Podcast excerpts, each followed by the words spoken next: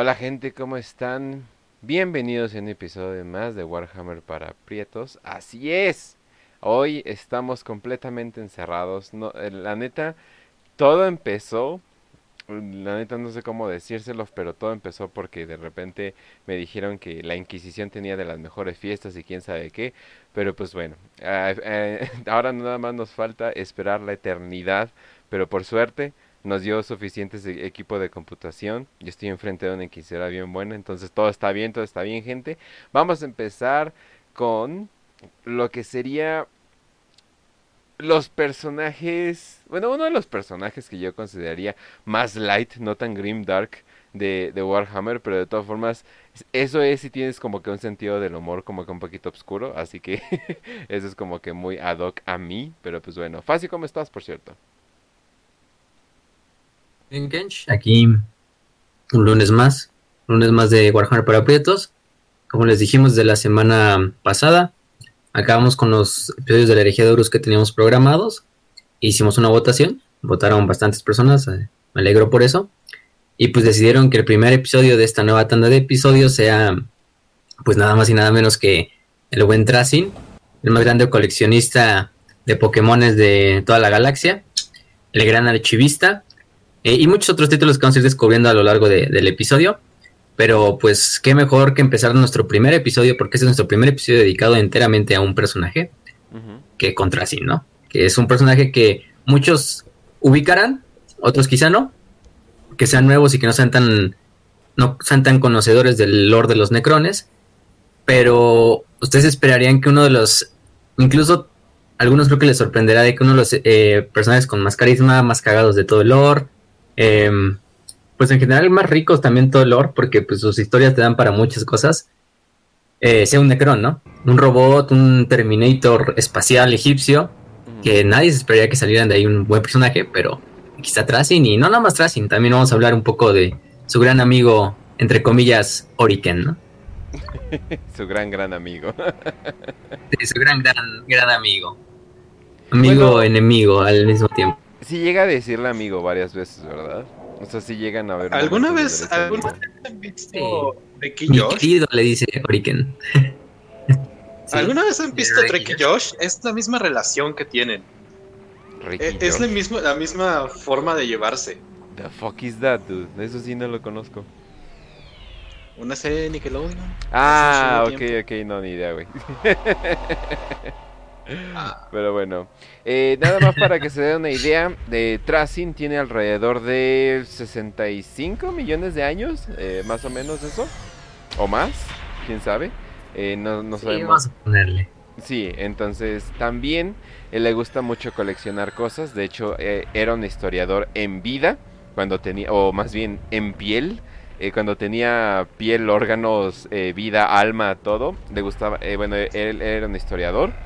Y se supone que él lo pusieron en cadenas y se fue a la, a la biotransferencia donde, bueno, al ser un lord, eh, eh, hacer, eh, hacer de la elite de los necrones, mantuvo, mantuvo parte, parte de su conciencia y como, más bien mantuvo como su esencia y esa esencia se fue formando ya después de los millones de años que fue pasando y pues está viviendo la vida, o sea, viviendo de las mejores vidas que pudiera imaginarse para un necron y al mismo tiempo sin disfrutarlo absolutamente porque los necrones no tienen alma.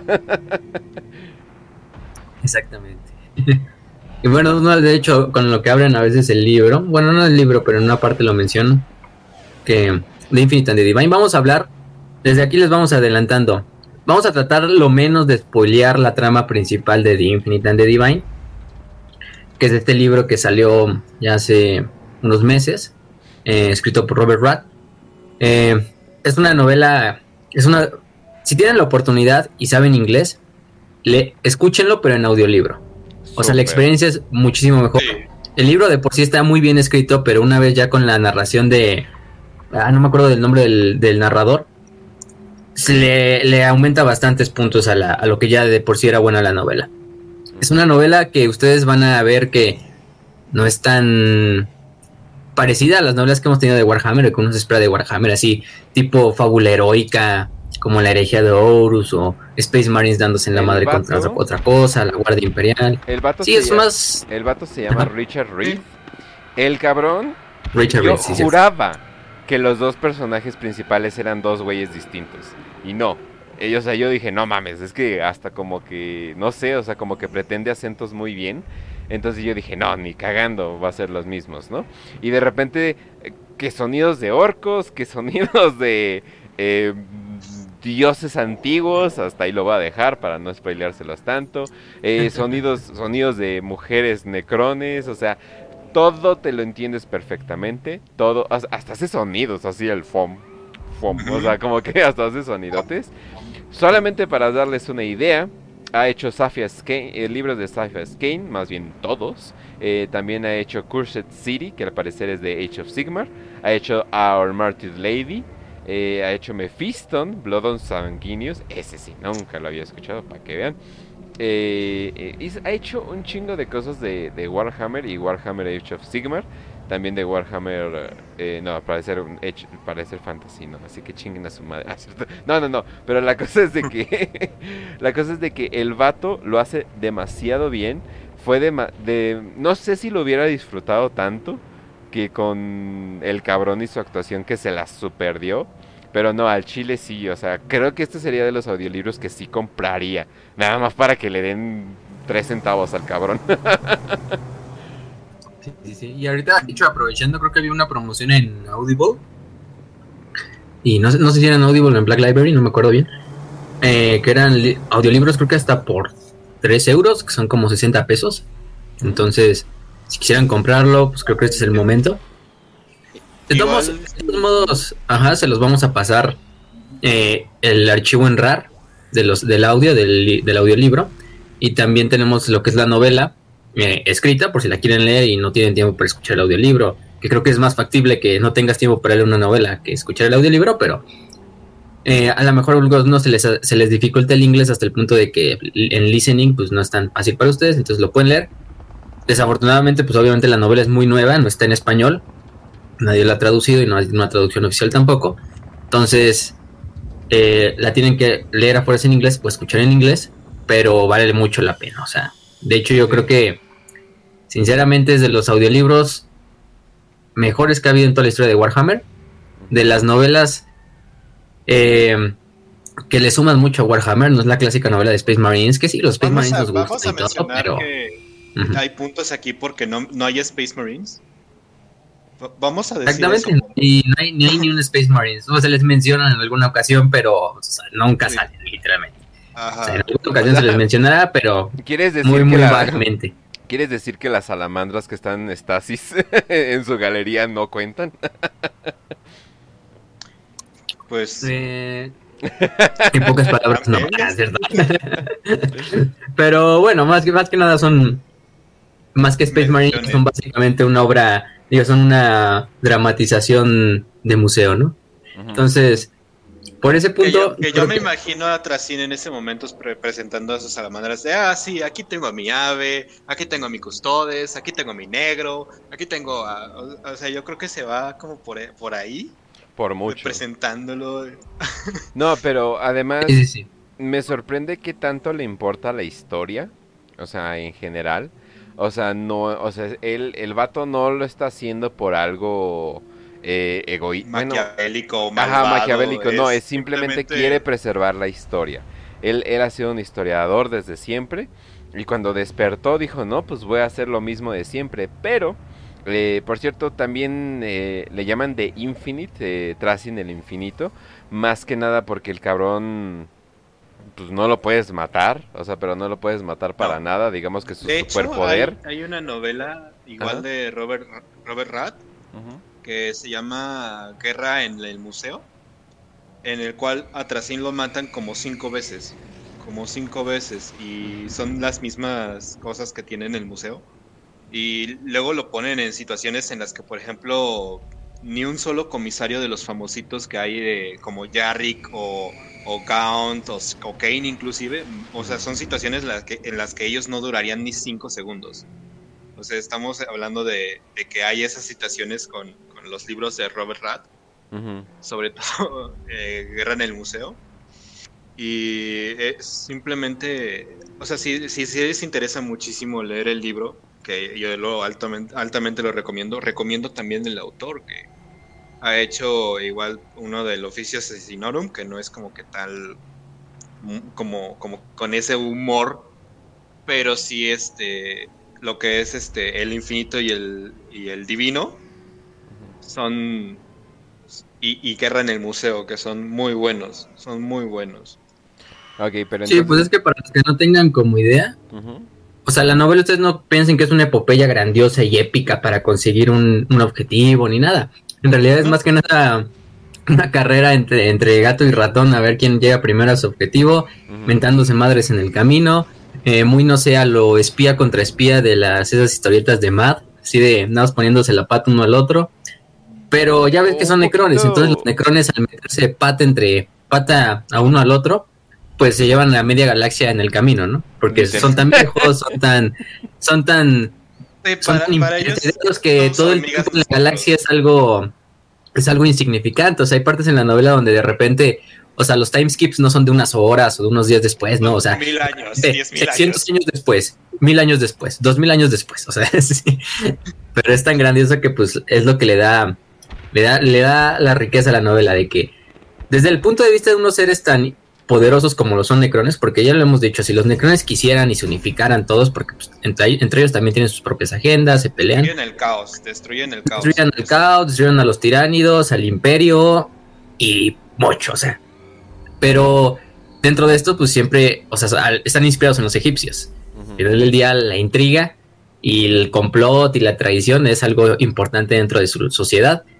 Y eso es lo que ha evitado también que, que sean una de las facciones pues que desmadren a las demás, que es lo, lo tienen y tienen el potencial para hacerlo. Al- algo Pero no- cuando lo ves desde algo- esos puntos algo- de vista es algo muy, muy cagado. Algo que no tuve súper claro, pero tengo entendido que... ¿cu- ¿Cuánto dura la obra, la obra de teatro que hizo Tracing de la Guerra en el Cielo? Uf. ¿Alrededor de 12 años? ¿Eso tengo entendido bien? O sea, la obra Sí, de teatro. creo que te lo marcan como... Y era la versión Sí. resumida. Es que, es que luego te lo marcan como 12 años estándar o 12 años en el que- calendario Necron. Sí, ¿y eso qué Que es? no tenemos como... Ajá. Sí, o sea, no tenemos una idea de cuánto es un año en el, pues para los necrones como tal, o sea, unidad de tiempo. Pero Ajá. yo me iría por la primera de que la, o la obra literalmente dura 12 años estándar o 12 años humanos, para Ajá. que se den una idea. Es una obra literalmente de lo que tiene ahí de, de la guerra en el cielo. Es No, una obra muy clásica o de la mitología necrona. Acto 4, acto 5 siguen siendo humanos. Es como que a la virgen, pues ¿cuánto va a durar Sí, eso? sí, sí. O sea, y además utilizan, como utilizan robots, que son los necrones, pues básicamente nada más como que les van, van poniendo los guiones y los van diciendo. No hay necesidades biológicas para nada. O sea, eh, simplemente... O sea, no, o sea, no tienes que dormir, no tienes que ir al baño, no tienes que comer. Pues ¿sabes qué vamos a hacer? Vamos a ver una obra de teatro que dure 12 años. En- Entonces, me- o sea, simplemente para que vean la idea de que tienen de que, oh, por Dios, o sea, se tarda un chingo. Y... De hecho, eh, algo que hay que mencionar rápido es que en la novela casi todos los necrones que están en ese momento despiertos es por una malfunción de su, de su sueño estándar. Entonces es básicamente, o sea, son como mil, dos mil necrones que hay en toda la galaxia, a comparación de los millones que hay en el milenio 41. Pero, o sea, estamos hablando de que tienen que hacer todo para mantenerse como que en discreción, completo silencio, no mostrarse al mundo, no revelarse que existen.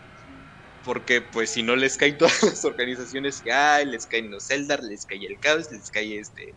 Y luego se supone que creo que es como en plena, o sea, están agarrando desde como que se está más o menos formando el imperio del hombre hasta que pasa el casi casi Sí. el final de la, de la herejía de Horus.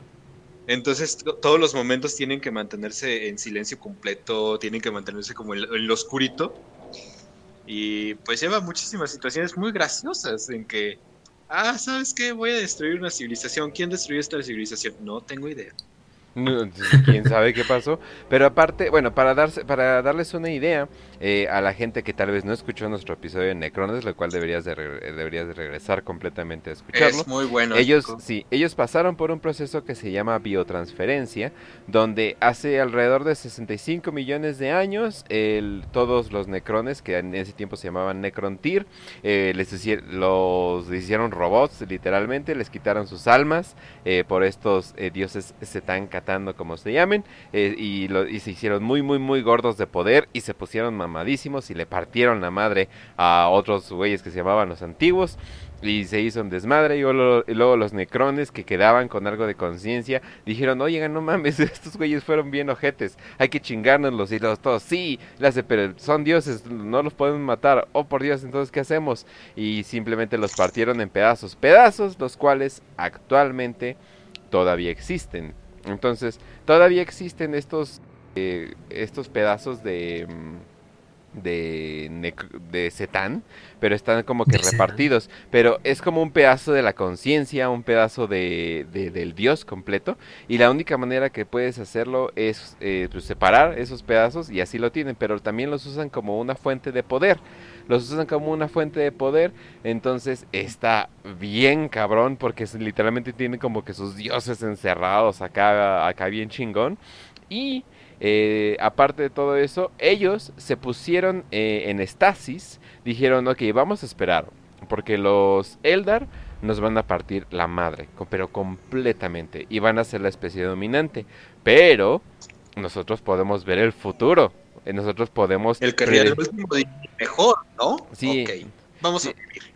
Sí, entonces eh, está, eh, nosotros sí podemos como que eh, adivinar lo que va a pasar o e, es, algo extraño, me recordó más o menos al cabal, o sea, con eso de los Farseers y todo eso, ¿no?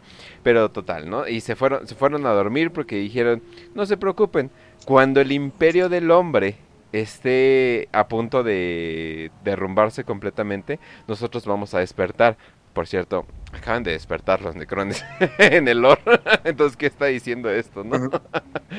Pero la gran ventaja que tiene el imperio del hombre contra los necrones es que los necrones constantemente se joden entre ellos. Sí, pero constantemente se aborrecen.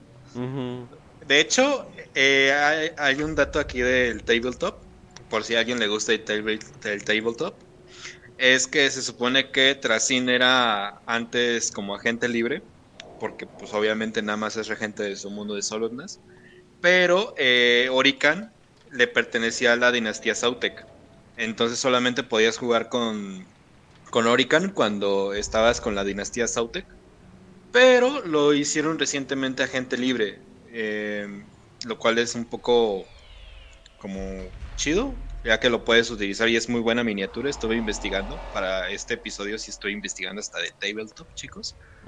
Pero, este, justamente, de hecho, incluso me atrevo a decir que Orican es mejor que Tracine en el tabletop, pero bueno. Sí, me imagino. Así que, pues, si eres jugador de Necrones, si te gustan los senos, si te gustan los senos, los que son redonditos y los que son metálicos, pues ya puedes jugar con, con Orican y con Tracin en cualquier, con cualquier dinastía. Ahí por si les gusta el dato a los de Tabletop.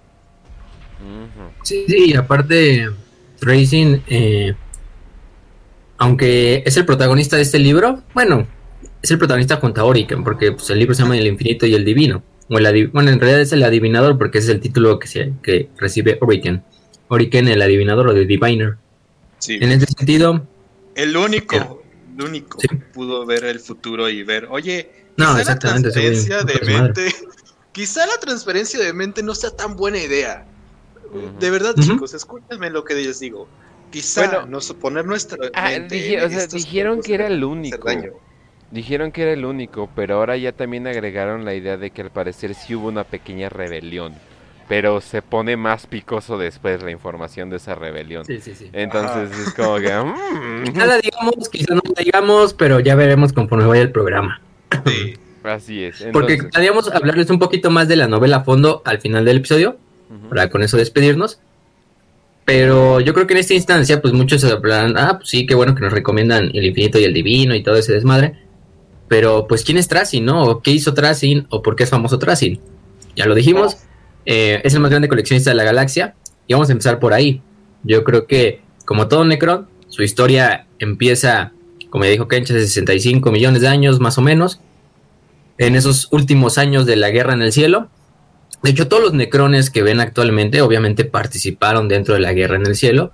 Obviamente hubo generaciones anteriores a los Necrontyr que pues, murieron antes de la guerra en el cielo, antes de que encontraran a los Etán, antes de todo esto, ¿no? Y por eso tenían este culto ya sabemos que los que vieron los episodios vean tanto el de la guerra en el cielo como el de Necrones. Son los dos episodios que más contexto les van a dar. Eh, si no los han oído, pues sería bueno que le pongan pausa a este y luego oigan primero esos para entender todo lo que vamos a decir, ¿no? Pero estas dinastías, pues a la larga esas dinastías se van fragmentando. Obviamente cada dinastía tiene su propia agenda, son independientes una de la otra. Todas eran gobernadas por el, el concilio de la triada, de la triada, que era el rey silente, Sarik, y los otros dos. Em, y entonces este era como el gobierno del Imperio Infinito, porque ese es el nombre del Imperio Necron, el Imperio Infinito. Eh, así es como le conocían a su civilización. Pero dentro del Imperio Infinito cada dinastía pues tenía su propia independencia, tenía sus reinos, sus mundos, sus lugares de gobierno, sus propios ejércitos. Y pues de hecho este Trasin nace en lo que es la dinastía Nihilak, que es una dinastía pues no es una dinastía tan famosa, tampoco es una dinastía que digamos tan grande como otras dinastías, como por ejemplo la Sautek, que es de donde viene este Orican. Ajá. Este, de hecho, la, dinastía, la dinastía de los Nihilak no está gobernada por Trasin. Algunos pensarán, ah, no, pues es que Trasin es de la dinastía Nihilak y como es el que más vemos, pues es el líder de la dinastía, ¿no? No, en realidad Trasin es un overlord. Recordemos que abajo del Feiron o del faraón de los Necrones, que es el líder de una dinastía. Existen Overlords y también Necron Lords y todo este desmadre, que supervisan, por ejemplo, un mundo. En este caso, Trasin es el Overlord, o sea, es el gobernante nada más de un planeta llamado Solopnans, que es un planeta que le pertenece a la dinastía.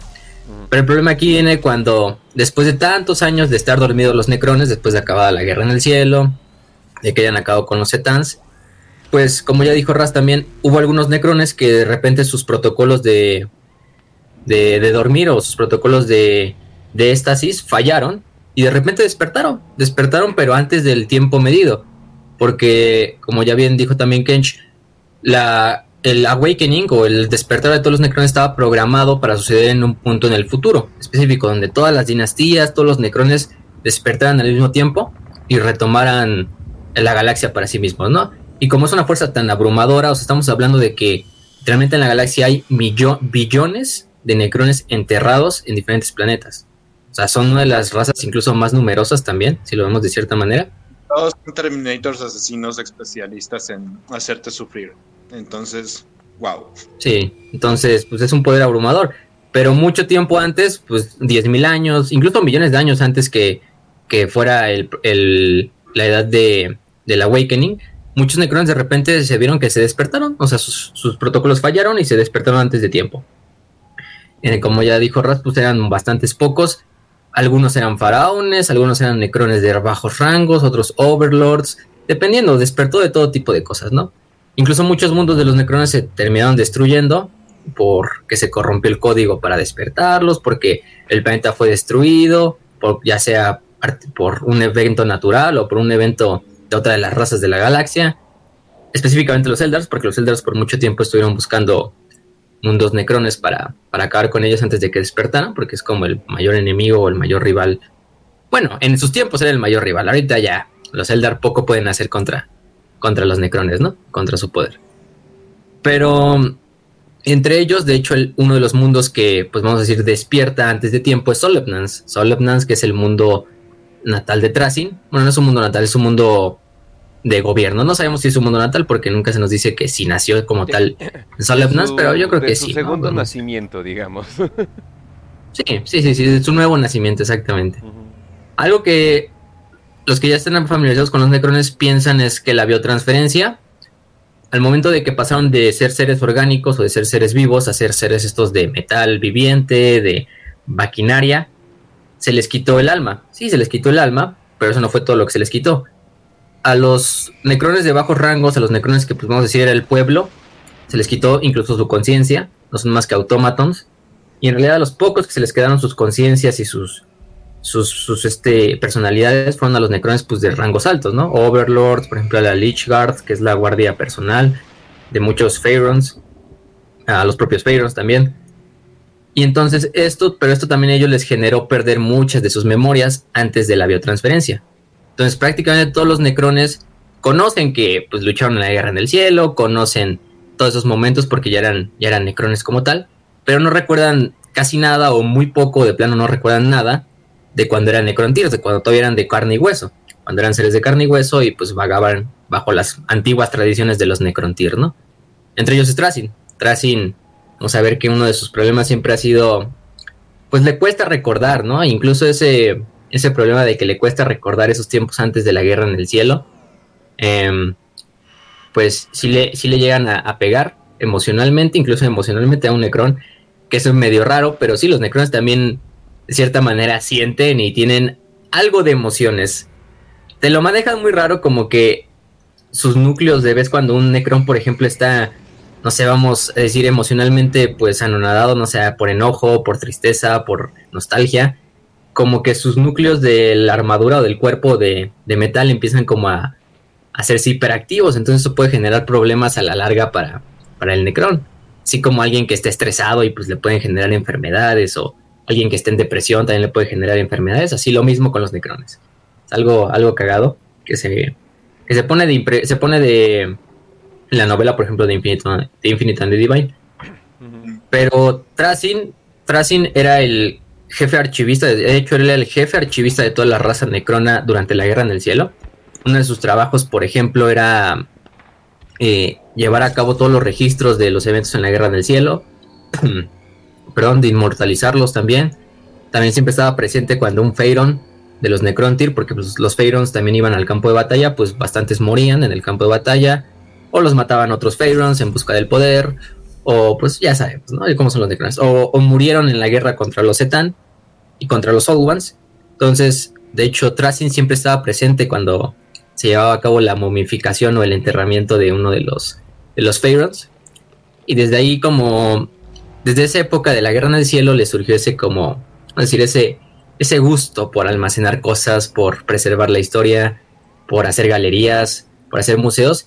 Y qué mejor que un museo que tu propio mundo, ¿no? Y de hecho convirtió a Soldonance en un mundo galería, en un mundo museo. ¿Sí? Te voy a decir algo aquí. Quizá almacenar la historia en libros y escribir sobre historia sea cool. Pero ¿sabes qué es todavía más cool? El secuestro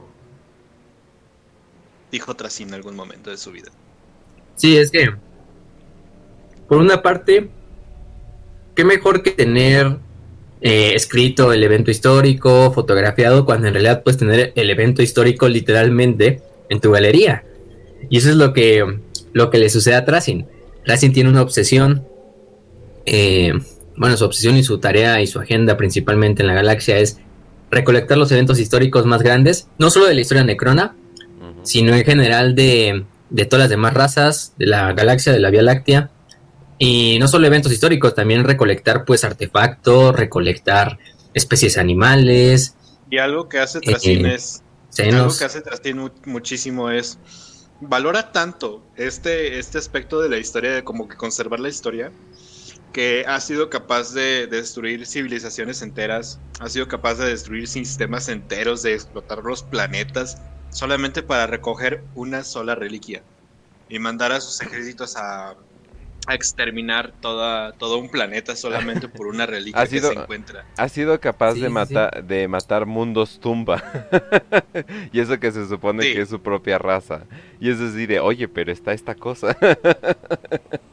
sí.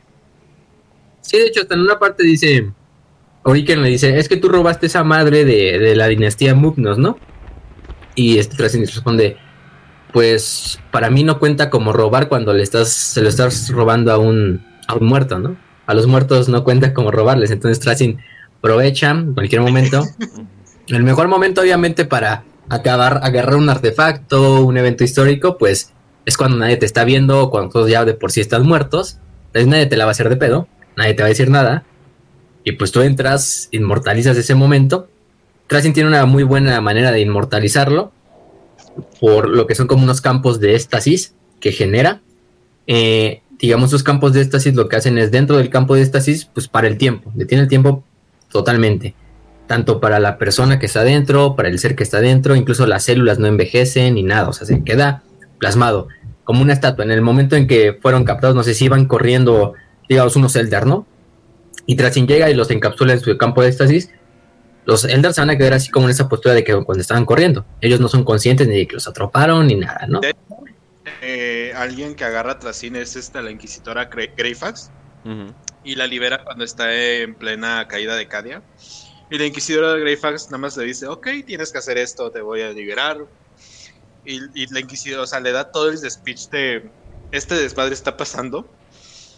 Y la inquisidora Greyfax, ¿qué pedo? ¿Por qué llega aquí? ¿Qué, qué, onda? ¿Por qué? Yo estaba haciendo otra cosa. No, pues ponte, ponte, ponte, vergas porque Cadia va a caer, señorita, ¿eh? así, que, así que ponte chida, ¿eh? Ajá, en todos los que libera es este tipo los regimientos que, agarra también, uno, hay los regimientos que tiene de, creo que es Katachan. Entonces los, los agarra cuando van a capturar ciertas reliquias que se robó tras del Imperio de la Humanidad. Y, y, cuando los libera, los libera en la guerra del museo, te digo. y, el cabrón los, los libera contra tiránidos, güey. Entonces todos los de Cachan estaban, ¿qué pedo? Nosotros venimos aquí a matar recrones y ahora estamos peleando con tiranios. ¿Qué, ¿Por qué está pasando esto? Oye, va a decir, hey, es como las bestias de nuestra casa, nos hace sentir nostálgicos, ¿qué pedo? No, es que pinche, hasta atrás ya parece como, no sé, Blancanieves, o sea, en unas partes de cuando Blancanieves llama a todos los animalitos del bosque, cuando libera todas sus chingaderas que tienen sus galerías así, orcos, tiránidos, humanos, Eldars, y así peleen conmigo, chingue su madre y los libera así en el campo de batalla, por ejemplo, donde está, por ejemplo. No, y bueno, pues también, eh, para, bueno, por si la gente está un poquito confusa, eh, básicamente él puede llamar eh, de su museo a cualquier cosa que él quiera a través de tecnología no, es más o menos parecida como la... Mm, ¿Cómo se llama? La telaraña. Su museo, su museo es tan grande que él mismo se pierde en el, en el museo. Sí, pero aparte eh, él puede llamar cualquier cosa de la que quiera, eh, de cualquier cosa que tenga en estasis, lo puede llamar mediante tecnología muy parecido a la telaraña de los Zelda, donde simplemente como que agarra de su bolsillo y así de órale y, tira así de ahí está Ultraman, ahí está no sé qué. Ajá, sí, es, es, es, un pedo muy Pokémon. Pero el cabrón lo hace eh, como que por solamente por necesidad. Solamente cuando en realidad lo necesita. Porque aparte, Tracin es increíblemente poderoso. O sea, el vato eh, es, fuerte, tiene su pinche madre, el Obliterate. Eh, ¿cómo, sería? El destructor. El obliterador. obliterador. Ajá, entonces que es una jalada de arma, o sea, pero, pero jaladísima. O sea, y eso es lo que pasa con estos libros, de que te das cuenta. Los necros son demasiado, poderosos, o sea, pero demasiado. Creo que no hemos visto ni un décimo de su poder. Lo único que hay ventaja es de que los, los mundos tumba que ya se han destruido, o a veces por la misma mano de ellos, pero también hay que aclarar que Tracy no tiene carta blanca para, para hacer lo que quiera, ya que sí hay eh, un, digamos, eh, eh, top del top que se encarga de asuntos de los necrones. Es, es, básicamente como un tribunal necrón. Y se supone de que, mira, haz lo que quieras mientras no hagas enojar a estos cabrones. Porque estos cabrones te quitan tu protocolo de, ¿cómo se llama? Protocolo de reconstrucción. ¿De reanimación? No, no, no. Eh, ¿De reanimación? Ah, de, reanimación. No es protocolo de reanimación. y te chingas porque ya no vas a poder revivir, pero para nada. Y aparte te vamos a llevar a una, a una tipa que es experta cazando cualquier cosa, ¿no? Entonces como que a la verga, ¿no? Entonces como que ya hasta ellos como que hasta se hacen chiquitos, ¿no? Así de, ah, sí, perdón, no sé qué, bla, bla, ¿no? O sea, pero Mm, como que tienen tiempo para prepararse. de hecho, bueno, en, e, el libro eh, Tracing toma alrededor de 100 años para prepararse para básicamente demandar a Oregon, ¿no? Sí, para la audiencia, así como para, no, necesitamos al tribunal, necesitamos así, así como en la vida necesitamos al tribunal, no sé, tienes que venir el 12 de agosto, ¿no? a las 8 de la mañana. Ah, No, pues el tracing es, no, tienes que venir en 100 años, estándar, a la audiencia, ¿no? Que se va a realizar ahí en el mundo, en, en No, cancha pero neutral, es ¿no? que, Así que sí sí. eh, estoy- estás Sí, leyendo o sea. una novela normal, eh, están los madrazos, están los no sé qué, y de repente escuchas y así de, no mames, ¿qué está pasando? Y es un pinche juicio, es un pinche juicio larguísimo. Y están ahí como que Sí, bastante- discutiendo. bastante y, uno está interesante. usando, y es- y uno está usando sus poderes para regresar en el tiempo y dar la respuesta correcta. Y es como que y en un futuro alterno los dos se murieron en el juicio. y en un futuro alterno el otro, el otro valió verga. Entonces, como que empiezan a formar esta como amistad. eh, no, no amistad, sino como mejor te cuida a ti. Porque si no también Una me chingan a mí. Ajá, es- exacto, o sea, una sana rivalidad yo creo que sería lo mejor. Pero ya hablamos de los museos, ya hablamos de por qué lo hace, ya hablamos de no sé qué.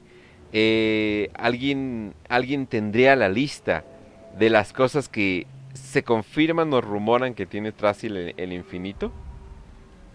Sí, mi cancha, aquí la tengo justo en este, en este momento frente a mí.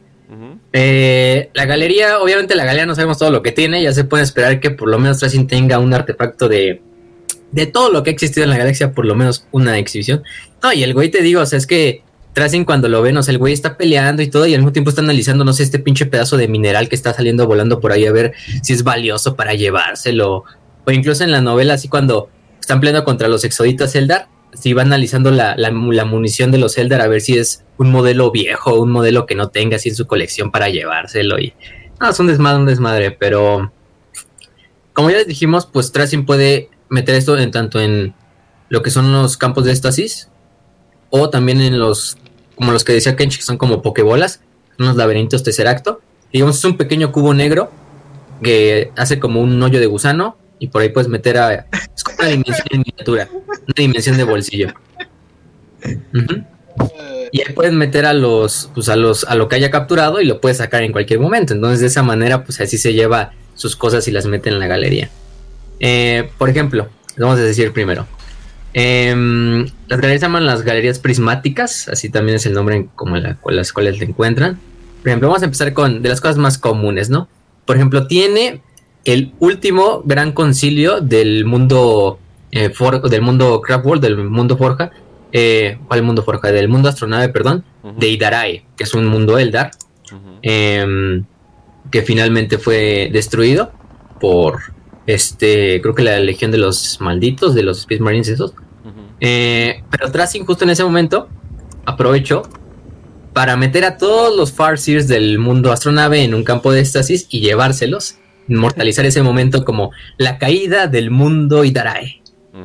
Y de esta manera, pues los, los Farseers le tendrían que agradecer un poco a, a este a, a, a Tracing de que lo salvó, pero al final del día quedaron inmortalizados en su galería de los Eldar. Ah, porque sí, hay que decir que la galería está dividida también por temas. Porque Y por como- eventos, y esto por sería como el mejor sí. museo que, que verías en toda tu vida.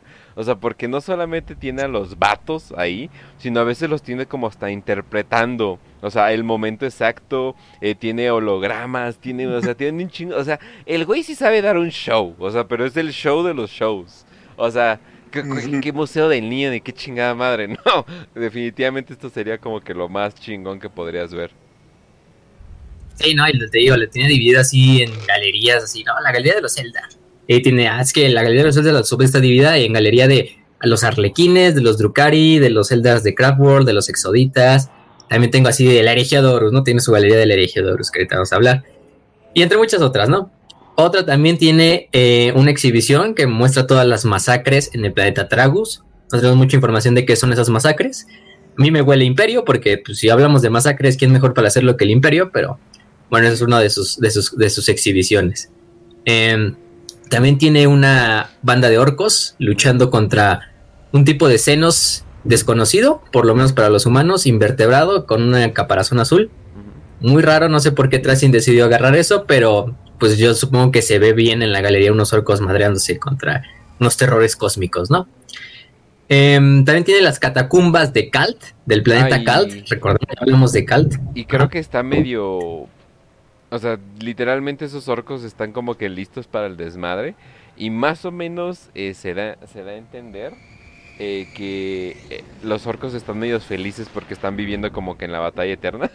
o sea, pero, o sea, como que, o sea, si ves a los orcos, tienen una sonrisa. O sea, porque están así de, uy, esto es genial. Y como que ahí se detuvieron y así se quedaron por toda, por, hasta, hasta el infinito, hijo de la chingada. Sí, Ah, y luego las dos madres prismáticas donde como que los encierra, o sea, al final del día, digamos, la ves de frente y se ve, ¿no? Como en 3D, con fondo, con perspectiva y todo, ¿no? Pero en realidad es como si fuera una lámina plana y ahí quedaron atrapados como los, el evento o los seres vivos que estaban en el evento.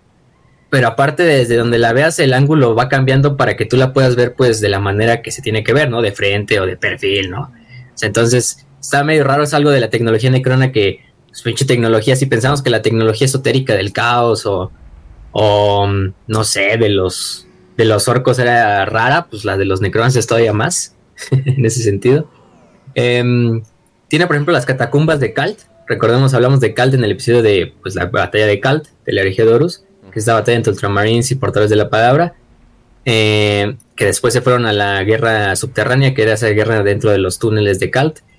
Y de hecho, Tracien participa en la batalla de Kalt. No se nos dice en la novela de la serie de Horus, pero por lo que sabemos estuvo durante la batalla de Kalt, pero simplemente bajó al planeta para, pues dice, a ah, este momento de la herejía de Horus me parece interesante, vamos a agarrarlo, e inmortalizó una de las cuatro catacumbas, literalmente le transportó las catacumbas con soldados, con civiles, con Space Marines dentro, a Solemnance y las puso en una sola exhibición, ¿no? Dentro de la, supongo, de la galería de la herejía de Horus. eh, y al También tiene, por ejemplo. Al parecer es gran fan de la herejía de Horus, porque como que dijo, le dio algo de variedad al imperio, ¿no? Entonces, es muy fan de la humanidad, la verdad. Me sorprende. Por, ejemplo, de hecho, hay un momento con estos este, laberintos. Eh, hay una frase que tiene Tracín hacia una inquisidora, la inquisidora Elina Valeria, en el 805 milenio 41 Querida señora, permítame expresarle mi más profundo agradecimiento por su regalo más generoso.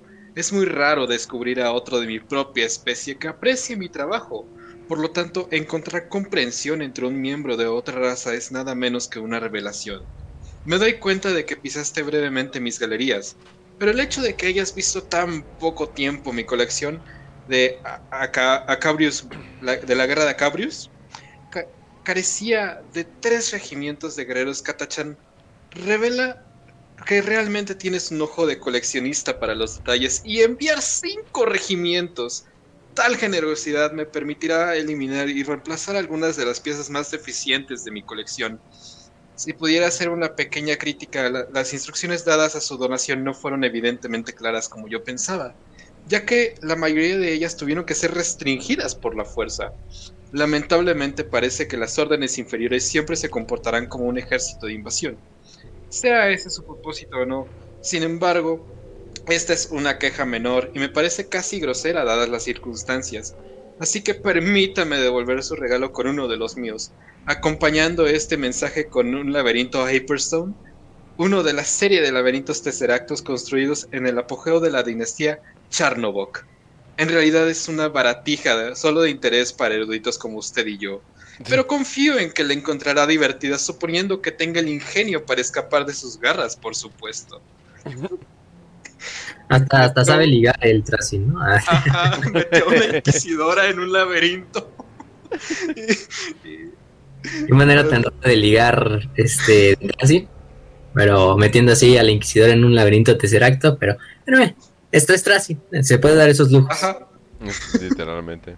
No, sí, pero es que es, es, un desmadre este güey. Y todavía no ni a la mitad de su, de su galería o de sus colecciones o de lo que interesante que tiene su, su colección. Por ejemplo, también tiene una exhibición llamada La locura de del Doom Rider. Para los que no conozcan el Doom Rider, no sé si sigue siendo canon, eso sí lo desconozco, yo creo que sí todavía. Pero es un demonio, un príncipe demonio de Slanesh, que dice que fue un legionario de los hijos del emperador, que participó en la batalla de Terra. Pero básicamente es el Ghost Rider de Warhammer 40.000. Es un pinche Space Marine fantasmal que va en una moto, toda velocidad. Incluso los cicatrices blancos han mandado bastantes maestros de la casa a intentar acabar con este príncipe demonio. Em, no sé si esta exhibición se refiere a que finalmente este Tracing le dio un final al Doom Rider, pues encerrándolo en un campo de éxtasis. para ponerlo dentro de su, de su colección, pero así se llama, por lo menos ese es el nombre que tenemos de, de la exhibición. Tenemos otra que se llama La muerte de Lord. No, y tiene una Sí. miniatura muy fea. Bueno, bien chingona para la viejísima. época. Bien, ajá, sí. O sea, bien chingona Sí. para la época, pero es viejísima, literalmente. Entonces, Sí, por eso te digo. No sé si sigue siendo canon, pero de hecho su, estaba cagada. Una, una de sus. Una nueva de. Una nueva miniatura de él, no sé, no le caería tan mal. Pero, por ejemplo, tiene otra exhibición que se llama La muerte de Lord Solar Macarius, que literalmente es el momento inmortalizado, una recreación histórica de cuando Macarius murió en sus últimos momentos, eh, en su cama y todo, ya en su enfermedad, eh, que está compuesta por guardias imperiales que están recreando el momento pero los guardias imperiales son de un tiempo, de un periodo de tiempo incorrecto. O sea, los, los, de hecho, los guardias imperiales que están dentro de la exhibición son guardias imperiales de 300 años, creo que después, eh, 300 años después, que están en la galería. Pero Tracing pues dice, es un sacrificio, a veces, a veces se debe sacrificar la, la exactitud histórica Sí. para recrear un buen momento, ¿no? No, Y sí, o sea, el güey captura sí. guardias imperiales Sí. de otra época y los pone ahí en una exhibición que es, no sé, mil años antes de que esos pobres guardias imperiales incluso nacieran, pero ahí es para, para dramatizar la escena, ¿no? Y en este caso, pues la de la muerte de Lord Solar Macarius. No, sí, él mismo dijo de que él nunca terminaría así buscar esa actitud. Entonces, como que debe de, debes de, como dicen, cortar tus pérdidas y decir, Hay que "Ah, ser pues chinga su práctico". madre. Exacto, sí, sí, sí. Y vaya que es práctico, sí. Oh, Sí, sí. Y como le dijo Raz también, o sea, si alguna vez ve que una parte de la galería ya está bastante viejo, desactualizada, pues siempre se puede conseguir otro, otro de esos De hecho. elementos más nuevo, ¿no? Más De actualizado, hecho, ¿no? es algo muy gracioso porque, por ejemplo, tú puedes enfrentar a guardias imperiales contra, ¿qué, te gusta? Orcos. Orcos o este tiránidos. Y los guardias imperiales se van a, a zurrar de miedo, pero, pero por obvias razones, ¿no? Estás enfrentándote al terror cósmico. Tracín, por otra parte, simplemente va a decir, hmm, ¿podría utilizarlo para mi galería? Oh, diablos, ya está llegando aquí, qué molestia, tengo que matarlo. Aunque podría encerrarlo ahora mismo si me apresuro. Mm, ¿Me va a servir para mi galería? Sí, lo voy a agarrar. Sí. O sea, Sí, sí, sí. No, piensa en... Loquillo. Lo, por ejemplo, otra de sus exhibiciones es la- el Last Stand de Ursakar Krit, el general Ursakar Krit de, de Cadia. Algo muy interesante. eh, también el plan con Maya del, del buen Tracing, del buen Tracing de salvar a Cadia, porque vamos a hablar un poquito de que, pues sí, Tracing ayudó a salvar a Cadia porque le ayudó a este Belisario Skull y también al Magos de, no me acuerdo el Magos, creo que era Barnack. No, no me acuerdo, el, el Magos que estaba a cargo de Cadia Ajá. que le ayudara y le ayudó a activar primero el campo de, de vacío alrededor de Cadia y luego con eso le ayudó también a activar a los, los pylons a, a Belisario y con eso hicieron retroceder un poco a los, a los necrones, digo a los necrones al, al caos, Caos. Pero en realidad era un plan con Maya, ¿por qué? Porque en el momento en que Ursarkar Creed, recordemos que era el jefe de la defensa de Cadia, decía, no, pues ya nos cargó la chingada, ya aquí hay que quedarnos a pelear hasta el último hombre, incluso cuando el se destruya. moriremos bien épicamente. Levantémonos, mis nuestra 300 muerte hombres, espartanos, cadianos. Ajá. Y ¡pum! Y de repente, de repente se dan cuenta que ya cuando van a ser su- totalmente superados por las fuerzas del caos, algo llega, destruye a las fuerzas del caos como si nada. Es un Juggernaut metálico de bastantes, de bastante altura. Sucker Kid se queda preguntando qué chingados eres.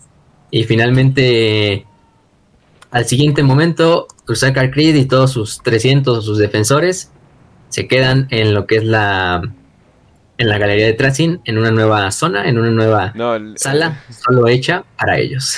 Sí, literalmente. No, y todo el mundo pensaba que Creed iba a tener una buena muerte. Y de la nada, así como que siento que cerró los ojos. Así de, bueno, ya voy a morir, ¿no? Como el Titanic o algo por el estilo. Y de repente escucha... Y él así de, ¡ah, la verga! y ¡No! pues, y no, ya quedó. no, ya sí, Y los que culero. pensaban- No, pero eso es culero. Sí, sí, sí. O sea, el vato ya iba a tener su muerte digna, su muerte épica. Es un humano. Saca- se, se partió la madre con Abaddon y le dio uno que otro golpe. Abaddon, un humano, qué pedo. No, sí se pasó de verga. Es- Eh, eh, por eso valía la pena conservarlo, que ¿Sabes los huevos de oro que tiene ese cabrón? Eso sí. que los- Eso es sacar Chris Shiny. Ese no lo conseguimos de ningún otro lado. Sí, el Y- Shiny. Y pues, pum. Ajá. Pero, no, sí, o sea, pobre Usaka Creed. O sea, para los que pensaban que Usaka Creed pues, murió en Cadia, yo creo que ya todos ya sabían esa historia, pero no, no murió en Cadia. Está vivito y coleando, pero el problema es que está en Bueno, esta no isla coleando, de la galería de Coleando no, Sombras. solamente está quieto. En una pata. También, por ejemplo, tiene otras galerías como las últimas preguntas del Historicus Ostalan Varus, em, los héroes imperiales de las guerras tiránidas, donde también al mismo tiempo, pues muchos de los tiránidos y de los elementos imperiales que están en la galería no son del tiempo en cuáles fueron las guerras tiránidas, pero no importa siempre y cuando sea una buena, una buena exhibición. También está otra llamada eh, la decapitación de Gok Van Dyer, Oye, eso cuando me, eso me da dice duda. Dominica se Eso- presenta en el templo. ¿Eso quiere decir que tiene el cuerpo de Gouch Van Dyer? Tiene la cabeza Yo de supongo- Sebastián Thor, así que. O sea, es una representación. O el cabrón se quedó con el cuerpo del. Probablemente el peor güey de toda la historia del imperio, ¿no? O sea, pero probablemente. Yo supongo, que esperó, yo supongo que se esperó a que Alicia Dominica se fuera de la sala. Ujú. pum, se metió, ya se llevó el cuerpo de Goch y chingue su madre, vámonos de aquí. Con- Porque, mm, como con porque 100 pues Alicia Dominica, alrededor. Con 100 Sí, sí, custodios sí. alrededor, las hermanas de la batalla. Y él así de. Los Ahora, ahora es mío. ahora es mío, vamos a llevárnoslo y ponerlo ahí en nuestra galería, toda madre. No, sí, es un desmadre. Ahorita vamos a ver que también tiene la cabeza de Sebastián Thor, la cabeza preservada. Oh, Dios, O tanto to- el, el héroe, el, el héroe de la era de la apostasía. tiene O toda sea, tiene la, la colección de la saga. era de la apostasía. Ajá, sí, tiene o sea, toda la güey, nada colección. No. le faltaba, no sé, el, nada más- nada más le faltaba, no sé, la toallita sanitaria de Alicia Dominica para completar la, la colección y ya lo tenía todo. O sea, Las fotos de patas. este. Las fotos de patas Hay de Alicia Dominica, definitivamente. Hay, hay que decir aquí que hay varias cosas que tiene Tracin que quizá no sean oficiales, pero yo estoy seguro de que sí las tiene. Por ejemplo, el OnlyFans de Facio, También. los ASMR de Raz, Ujú. episodio tiene- perdido de, eh, de el War- episodio War- perdido de los Warhammer para Prietos, tiene un perrijo, chiste local. Hay muchísimas cosas que tiene que tiene Tracin que, que No, no, también, nos tiene, hemos dado cuenta de también que tiene el culo de Marianita. Puta madre, ¿cómo puede ser posible? Ajá, tiene no culo puede de. Marianita. Todos, es, es- es imposible. No, sabía que Marianita iba a llegar a ese nivel de putería. Pero bueno, Ajá. vamos a continuar. Sí, vamos a continuar porque todavía nos faltan bastantes elementos, pero bueno, es, es para, para rato, ya. Pañuelo de los, tiene muchísimas cosas. También tiene una exhibición llamada Guerra en el Museo. De hecho, lean la novela de. Es una historia corta, no es, no es tan larga, es una historia corta. Es la de Guerra en el Museo o War in the Museum. Siempre. Em, sí, que la recreó así porque le gustó tanto el, el momento que dijo: Ay, güey, esto está, esto está bastante, bastante cagado. Y o sea, hay tiránidos, hay güeyes de Catachán, hay orcos dentro de la exhibición. Incluso puso uno de sus cuerpos, porque ya hemos dicho que Tracin, cuando lo matan, Tracin nada más transfiere su conciencia a un cuerpo nuevo. Puede ser de un Necrón que le sirva, incluso de uno de sus soldados, y el cuerpo del Necrón se, se convierte totalmente a la, a la experiencia de Tracin. O ya tiene unos cuerpos así de por sí hechos como a su medida y todo, para que cuando en ese momento en que lo maten, pues tenga un cuerpo de repuesto y pueda transferir la conciencia a ese. Sí. De hecho, usó uno de esos cuerpos eh, secundarios para meterlo dentro de la, de la exhibición, porque pues, él estaba presente en ese desmadre.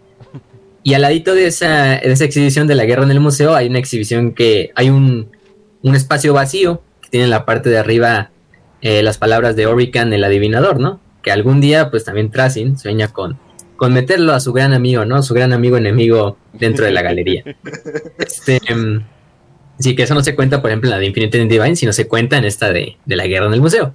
También tiene otra exhibición llamada Angelis, que es básicamente, eh, para los que conocen Gorka Morka, que era ese, ese pedazo que creo que ya, o sea, sí creo que sí, ya no es canon. Gorka Morka, no sé si, eh, si algunos me dirán por ahí, pero Gorka Morka era un, como tal, un, un, juego de mesa, pero de a base de vehículos que usó Game Workshop, en el cual era en el mundo desértico de Ángeles y había tribus de, de orcos salvajes, Aparte había humanos que vivían dentro de la, del planeta y tenían como esa cultura orca que eran los, los Diganops. Eh, los famosos Diganops. Y tiene una exhibición llamada Angelis que incluye ¿Por qué Gorkamorka, hiciste que es la... ya me acordaste. Es que... Sí, ya, ya me acordé. Ya te acordaste. Chopper Master, these are, eh, este, ¿cómo se llaman las otras madres? Wolfen. No. Diganops.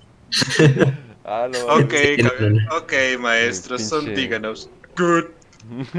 Good, sí, cierto, así termina.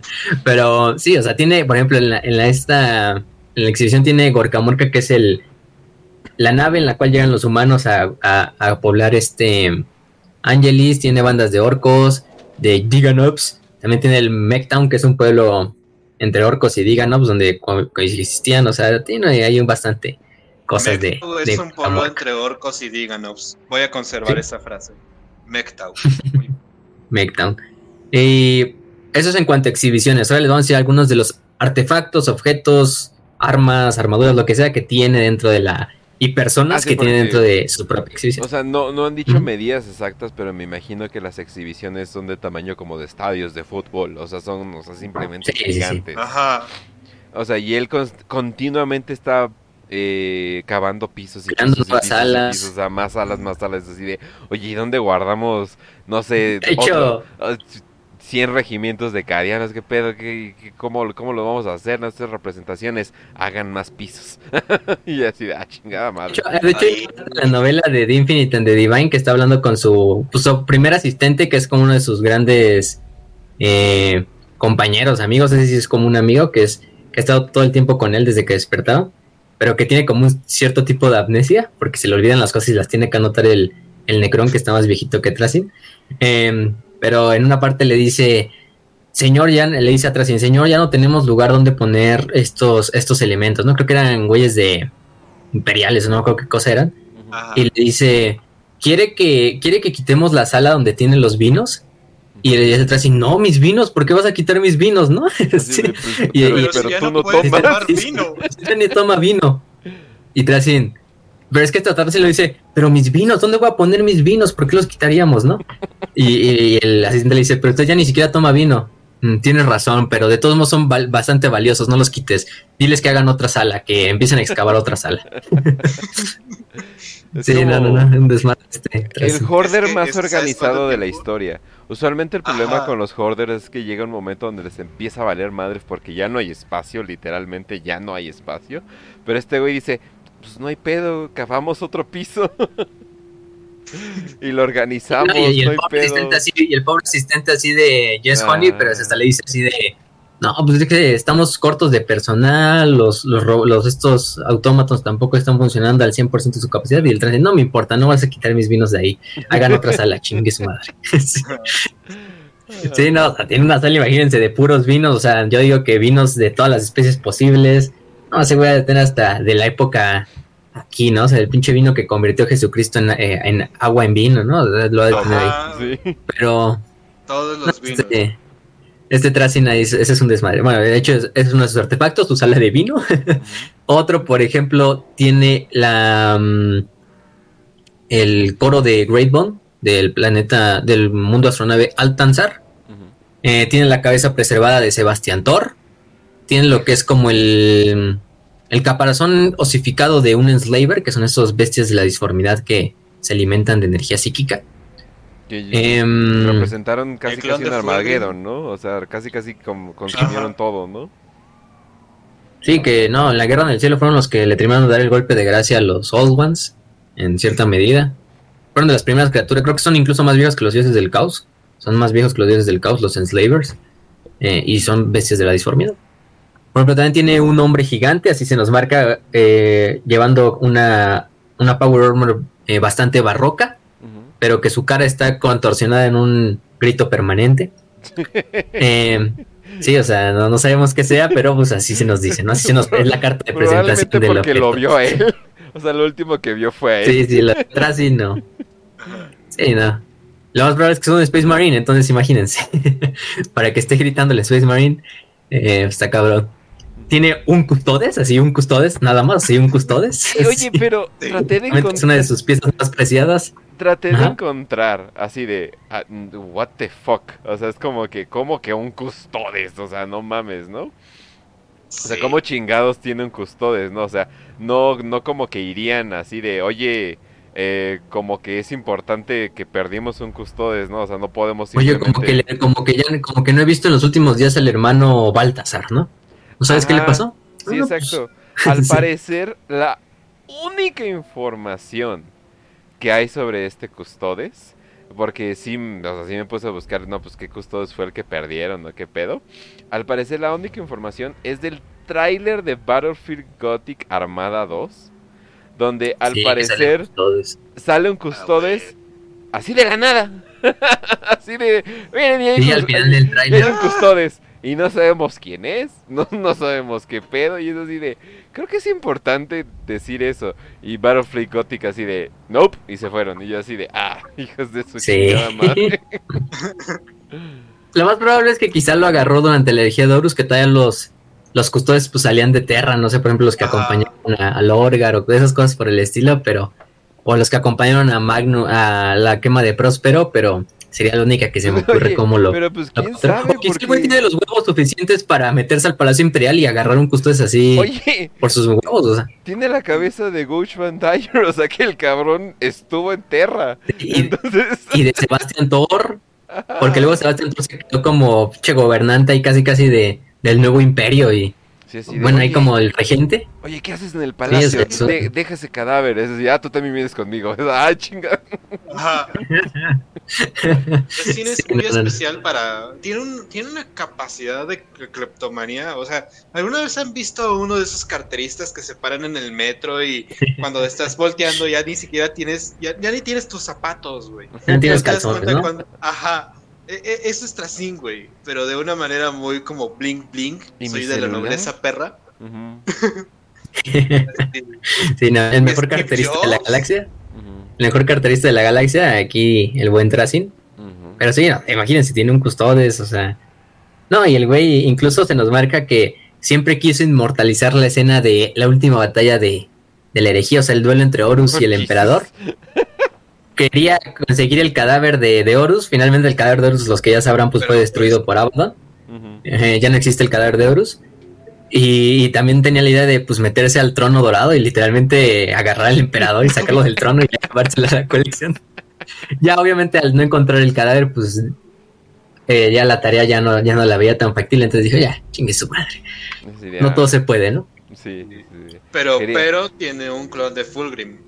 Querían, Sí, quería, Tiene un clon de Fulgrim. quería nueva arte de ese momento, porque cuando buscas la herejía de Horus solamente encuentras la pinche arte que ya se ve fea en esta época. Entonces así de, güey, te queremos algo nuevo. Ajá. Sí, sí, sí. Por ejemplo, también tiene el clon de Fulgrim, como dice bien este Raz, que lo creó este Fabius Bile. De hecho, es una historia, esa viene en una propia novela como tal.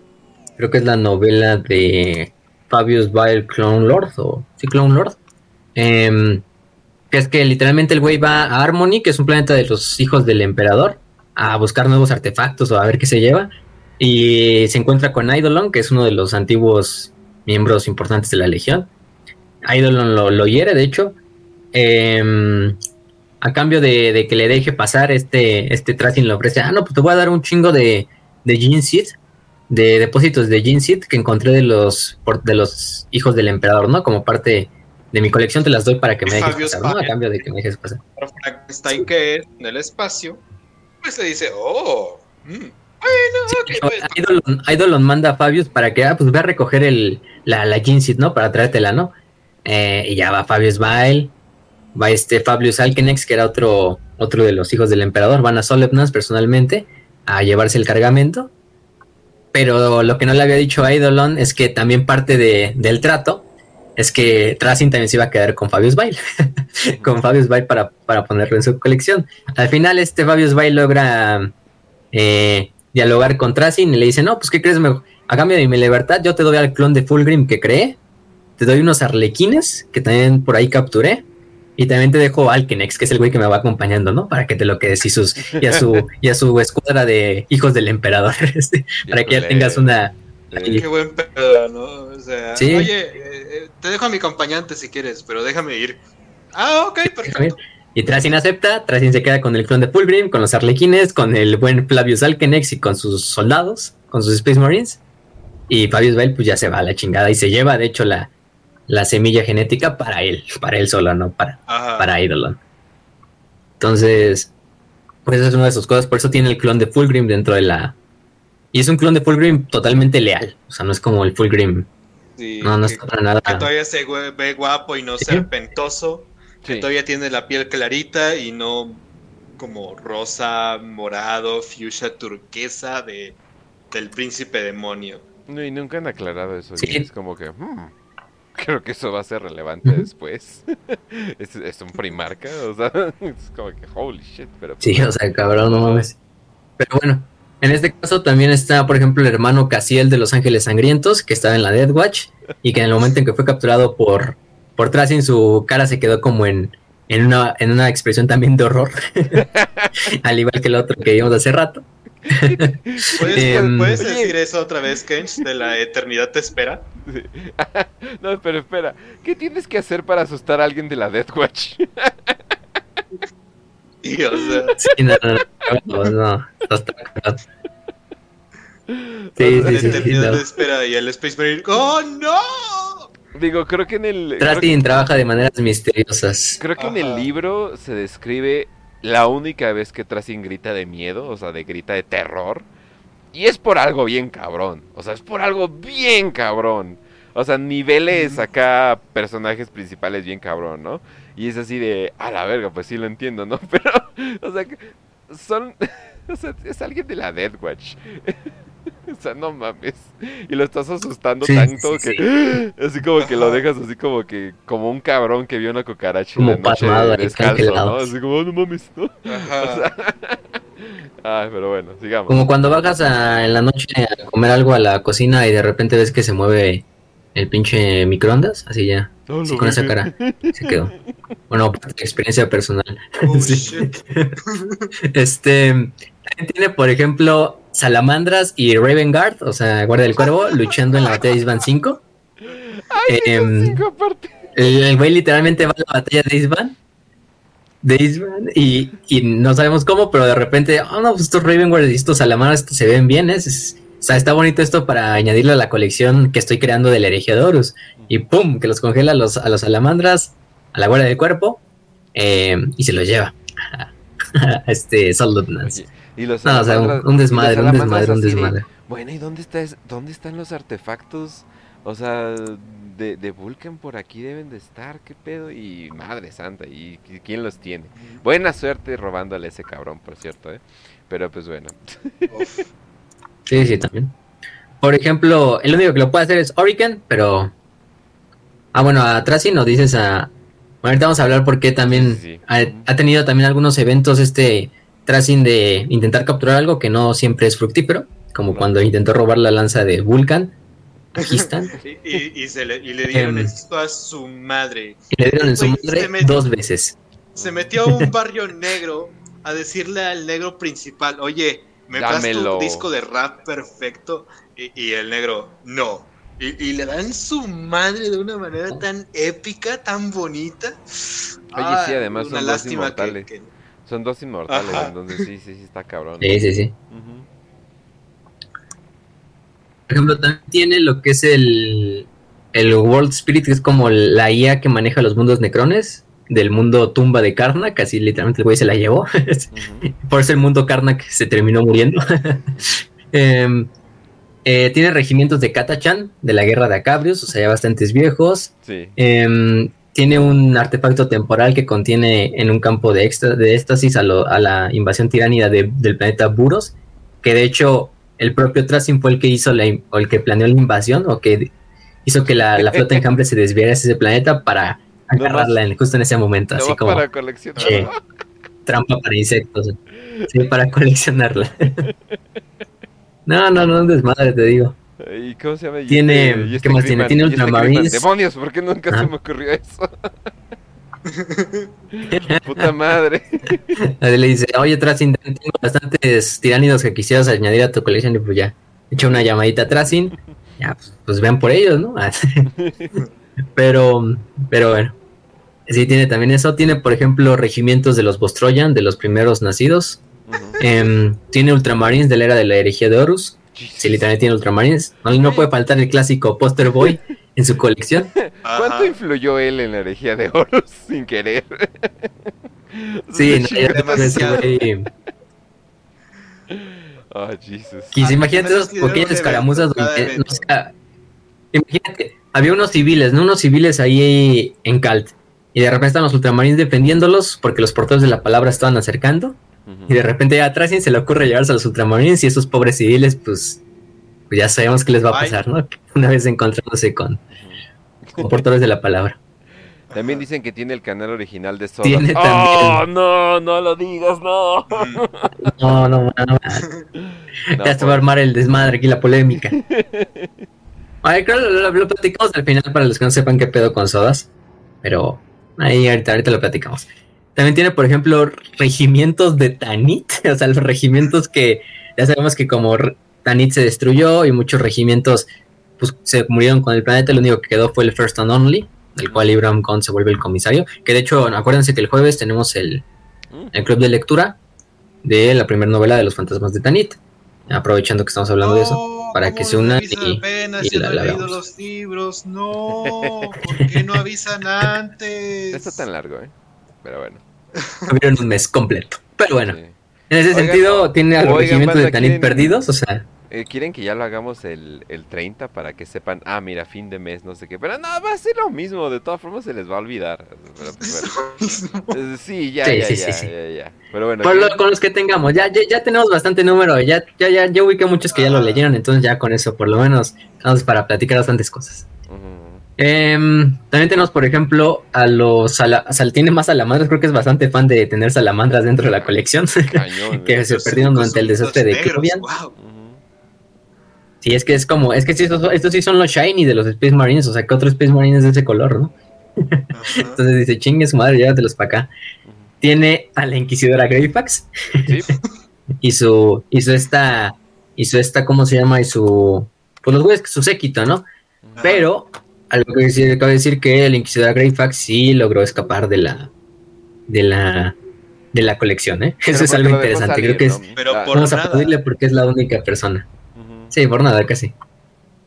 No, y, digo, Em, y es Greyfax. También tenemos, Sí, ajá, sí, uf, Greyfax. sí. es Greyfax. Sí, 10 bastante de 10. importante. Sí. ujú. Y además está, está, uf, ¿eh? está 10 de 10, ¿no? Sí, la neta, sí, sí, sí. Entonces tenemos que todavía tener para los, inquisidores que ahí. sepan- para los que quieran saber, actualmente tiene un romance con Santa Celestine, totalmente confirmado por Lore, totalmente confirmado por Games Workshop.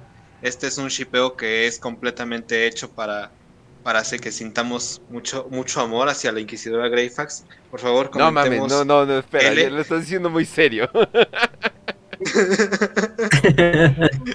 O sea, no tendría problema. o sea, que Major Kill le haga hentai, que Major Kill le haga hentai no lo hace canon automáticamente. Para mí es canon, es canon en mi corazón. Oh, demonios, no había visto que el es parecer canon también para... No sabía que para era... TTS. No sabía que era fan número uno. Literalmente, si buscas eso, es lo primero que te sale y es como, oh, oh, oh, ok, bueno, está bien pues. oh, oh, oh. Te digo, haciendo investigación para este capítulo te encuentras tantas cositas. Sí. Sí, es que la, la relación entre Greyfax y, y San Celestine es algo complicada. Pero es por otra historia. Sí. También tenemos, por ejemplo, la campana de Saint-Gerstal, que no sabemos qué sea, pero por lo menos nos dice en, la, No, yo tampoco. el eh. Giganum que dice, este Tracin, Tracin la tiró, o, o sea, la, la, sí, la, la mandó a la chingada después de causar eh, daño irreparable a una parte de su colección. Yo, o sea, es como que. ah, También ah, tiene un ujú. Tiene sí, un o sea, nosotros sabemos, simplemente así lo dejan al aire. Tiene un Krork que mide 12 pies, ¿cuántos son 12 pies? Eh, ahorita lo busco, pero que tiene que está en Power Armor, que está en, arma, en servo armadura, Cuatro, que dice tres, mucho más metros, avanzada que... menos. ¿no? 3.6 Sí, algo o, así. tre- o tres y medio. Pero aparte tiene su armadura. Que Ah, está el- estatura mucho de más primarca, avanzada. ¿no? No, y mucho más, sí, Mm. de, de hecho, mucho más avanzada que unas tartes. Y es como, ajá, Oh, ok, shit. ok, o sea, Sí, yo, los- a ver, los de hecho, Krork es- no esa eran- parte de la colección. o sea, un Krork de por sí eran super más chingones y me estás diciendo que tenían super tecnología. Es como, Oh, ok, ok, ok. Se está poniendo Y los necrones te chingaron a los crocs. esto. Sí, sí, oye. No, y, y hasta en la novela te dicen que los Crocs sí fueron de los que más pinches problemas le trajeron a los Necrones, o sea, tienen una fuerza, incluso con los Eldar también, ¿no? Los Eldar y los Crocs eran de las dos fuerzas que los Hot Ones, cuando crearon, sí le dieron bastante batalla a los Necrones. Muchos Necrones terminaron muertos por, por luchar contra Crocs de frente, o sea, Necron termine así, imagínense. Para los que no sepan qué son los Crocs, ya lo hablamos en la Guerra en el Cielo, son los antepasados de los orcos, simplemente. O sea, más avanzados, mucho más altos, mucho más inteligentes, todo. Em, también tiene un portal a la telaraña, que está dañado, pero todavía funciona. Casual. Tiene una tropa de, arlequines que fue la que le Aunque- regaló Aunque este yo, creo Babisbay. que, aunque yo creo que los necrones creerían la tecnología de la telaraña como me, ¿no? O sea, para el nivel de tecnología que ellos tienen, Sí. como que ah, está entretenido, ¿no? Es un pedazo de historia, ¿no? O sea, no es como, oh, por Dios, lo tengo, ¿no? Y el emperador, chinguen a su el madre. mono hizo dos palitos y hizo una fogata, qué bonito. Lo cual es muy, muy gratificante ver que una raza que ve a los Eldar como monos, Porque, ay, qué rico Sí. se siente. Entonces así es como se ve. Sí, el emperador chingándose por Sí, de hecho, hacer pues creo que las. Y estos güeyes, así, ah, mira, se me cayó creo que las puertas Dolmen. Sí, creo que, creo que las puertas Dolmen que utilizan estos güeyes como que se meten un poco para teletransportar, también se meten dentro de la telaraña, pero es como, meh, o sea, nada más lo utilizamos porque es práctico, pero si quisiéramos nosotros nos hacemos nuestra propia dimensión en miniatura y chingue su madre, por ahí nos teletransportamos. Literal. Que de hecho en una parte de la novela este Oriken la usa y se dice, no, pinches Eldar hicieron un desmadre aquí después de su degenere, que, o sea, literalmente de su degenere, o sea, casi casi. Porque hay Ah, ciertas sí, partes de la telaraña totalmente infestadas por algo- demonios. Y... También algo que se me hizo curioso, o sea, se me hizo curioso, pero los necrones, a pesar de ser una, pues, definitivamente, la raza más vieja que existe ahorita, y una de las razas más viejas en, en general, algo que se me hizo muy interesante fue de que a pesar de tener sus millones de años, son increíblemente conservadores y jerárquicos todavía hasta la fecha. Y por eso sí ven a los Eldar como ps, pinches cosas horrendos o. Degenerados. Pero todos tienen actitudes de viejitos, o sea, eso fue algo que me sorprendió bastante. Todos, o sea, todos tienen, todos son viejitos. es el, de es el boomer aplaudiendo. literal, literal, o sea, pero son como que boomers a su manera. Está Pero viendo la son- galaxia y, y Ah. boomer aplaudiendo.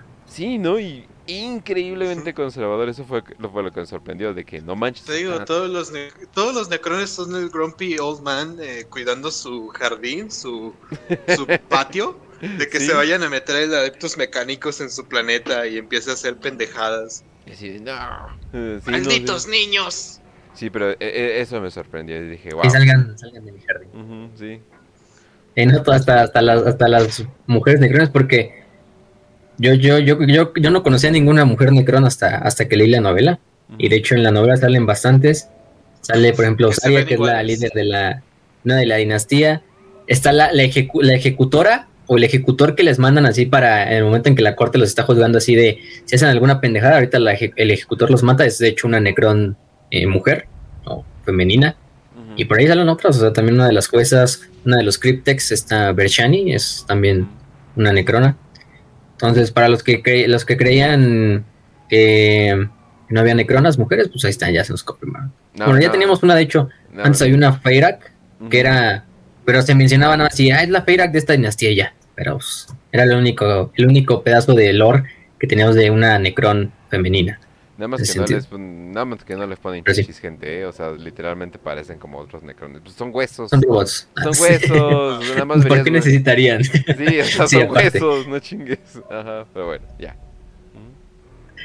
Pero bueno, esa es otra historia. Ahí ya, váyanse al Patreon de Mayor, que de ahí a lo mejor hay algo de eso. Pero también tiene el, el clon de Fulgrim, ya dijimos, a Flavio Salkenex y sus guerreros. Tiene a una de las esposas del emperador, o sea, de las primeras hermanas de, de la batalla. No sabemos cuál sea, a lo mejor incluso es una de las, de las importantillas ahí que eran compañeras de Alicia Dominica. Tiene una fuerza de hermanas de la batalla, tiene magos del mecánico, tiene dos riders, este, tiene un Dreadnought de la herejía de Horus, o sea, uno antiguo, de los modelos primeros. Tiene un Hype Tyrant de, la, de los tiránidos, que de hecho es uno de los que tiene uno de los papeles importantes dentro de la historia de, de la guerra en el museo. Eh, tiene a un diplomado Tau, que lo enviaron para negociar con Tracing. dijo, pues, sí, muy, muy bonito tu, tu negocio, lo que ofreces, pero pum, y lo meten en un campo de éxtasis, ¿no? Al, al Tau, al diplomado Tau.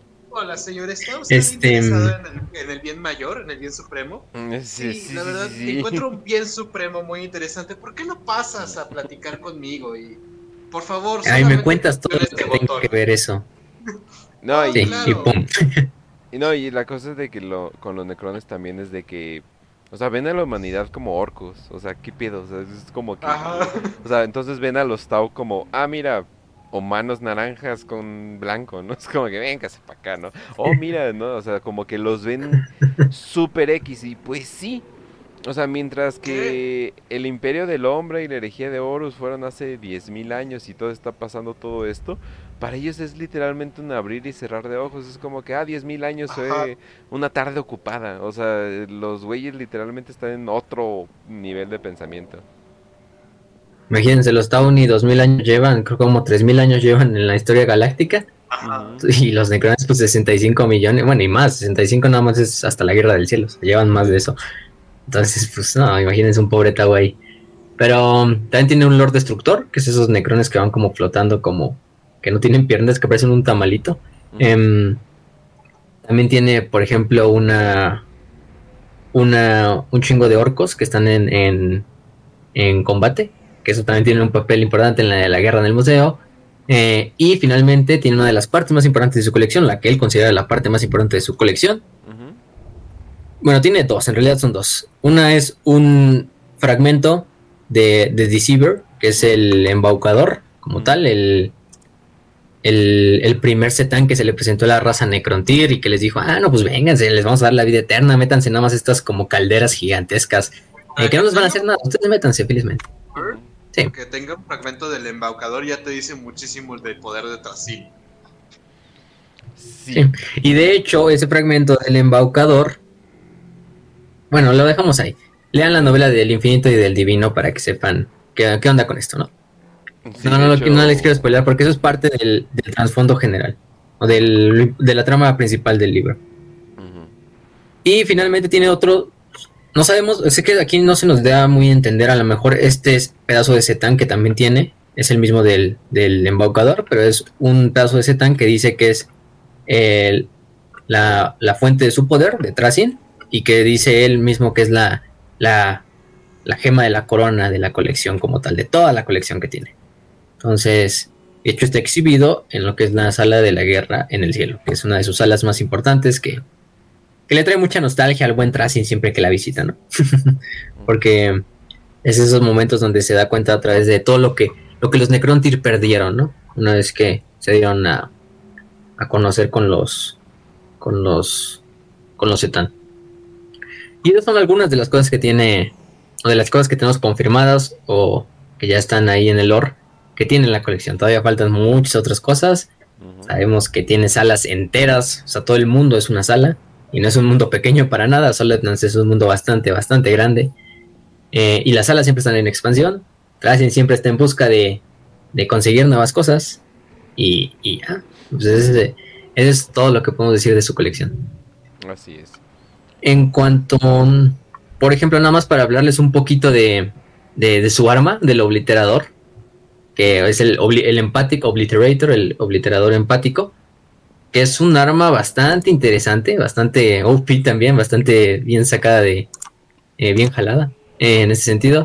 Es un staff, es como un bastón. Casi siempre es las armas que utilizan los necrones, estos tipos de bastones. Em, que tiene, se dice que tiene un pedazo de tecnología de los Old Ones, por eso es tan poderoso. Sí. Eh, cuando digamos el, el obliterador empático golpea, no sé, a un ser vivo o a un enemigo, crea como una onda psíquica, sí, psíquica biónica, que eh, no solo mata al, al objetivo principal, sino mata a todas las criaturas que tengan una mente similar y un propósito similar. Es decir, que sean, no sé, si le pegas a un roto. Eldar, todos los Eldar cercanos, ¡pum! No los mata. O un humano le roto. pega y ¡pum! Sí. Sí, no manches, súper roto. Sí, no, un desmadre esa madre. O sea, imagínense, llega hasta el punto de que el obliterador tiene el poder para pelear contra un setán, o sea, hacerle daño a un setán, a un fragmento de setán por lo menos. Em, es una de sus armas, esa es su arma principal y es la arma con la que la Pero aún así, hay una parte en la novela donde se nos dice, aunque los Necrontyr en su, en su juventud fueran seres bastante pues jodidos, o sea, flacos y débiles. Incluso cuando Oriken y Tracy en una parte están peleando, se dice, si esto hubiera pasado, si esta lucha hubiera pasado durante los tiempos en que los eran Necrontyr, no hubiera sido más que una pelea de ancianos ahí dándose golpes con los cuales ni se llegarían a dar, ¿no? Casi, casi. Pero la biotransferencia convirtió a todos los Necrones en Juggernauts, o sea, en pinches titanes de metal. Y sí, o sea, aparte de que tiene el obliterador, también tiene, puede, puede transformar bastantes partes de su, de su cuerpo en artefactos. Por ejemplo, una parte se nos habla cuando lo transforma como en un puño bastante grande que incluso mata a uno de los, de los dinosaurios que traen los exoditas Eldar cuando lo persiguen, o en una lanza como tal, y muchas otras cosas. Entonces, aparte de eso, tiene la, habilidad de manipular su propia necrodermis para transformar en esas cosas, pero aparte transformar la necrodermis de otros necrones para convertirla en Tracin. En una parte de la novela, cuando o sea, literalmente se muere, porque en la novela se muere bastantes veces, pero pues es Tracin, no pasa nada. También en la, hasta se nos van contando casi casi las muertes dentro de la novela. Em, nada más como que transfiere su mente a uno de sus Lichguard, que son sus, guardias personales.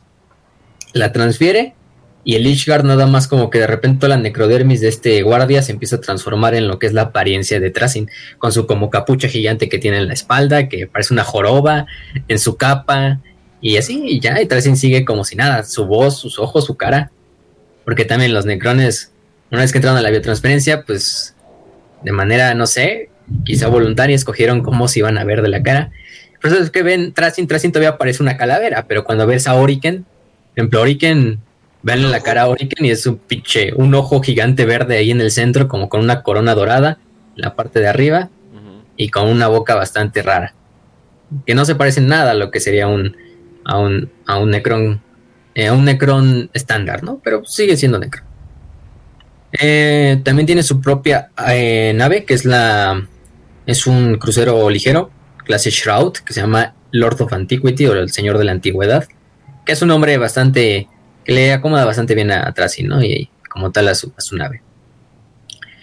Pero em, después de lo que es la de lo que hablamos de la colección, ya les hablamos tampoco algunos de sus de sus eventos que sucedió con con la con la, tercera cruzada negra, la tercera de que ayudó a Cadia, ayudó a Blizzard Skull. Finalmente, pues no sucedió porque Cadia, nadie se esperaba que Abaddon sacara ese plan de aventar la, fortaleza negra. Pero Tracing desde ahí actualmente está buscando información y le pregunta, de hecho, al Deceiver, al, al, embaucador, de cómo entrar a lo que es la, la gran fisura, la Great Rift, la Cicatrix Maledictum. Porque yo creo que ahora quiere inaugurar una nueva, una nueva sala este Tracing que se apellide los dioses del caos o que se llame eh, entidades del caos o la disformidad como tal. Y qué mejor lugar para encontrar bestias del caos, demonios, dioses, que pues en la, en la disformidad, en la cicatrix maledictum, ¿no? Para Gothic Armada 2 hay una parte de la campaña del caos donde se supone que le tienes que quitar a Tracin un este acompañado de la guardia, de, ah, sí, cierto. Le tienes que quitar una reliquia de la guardia de la muerte.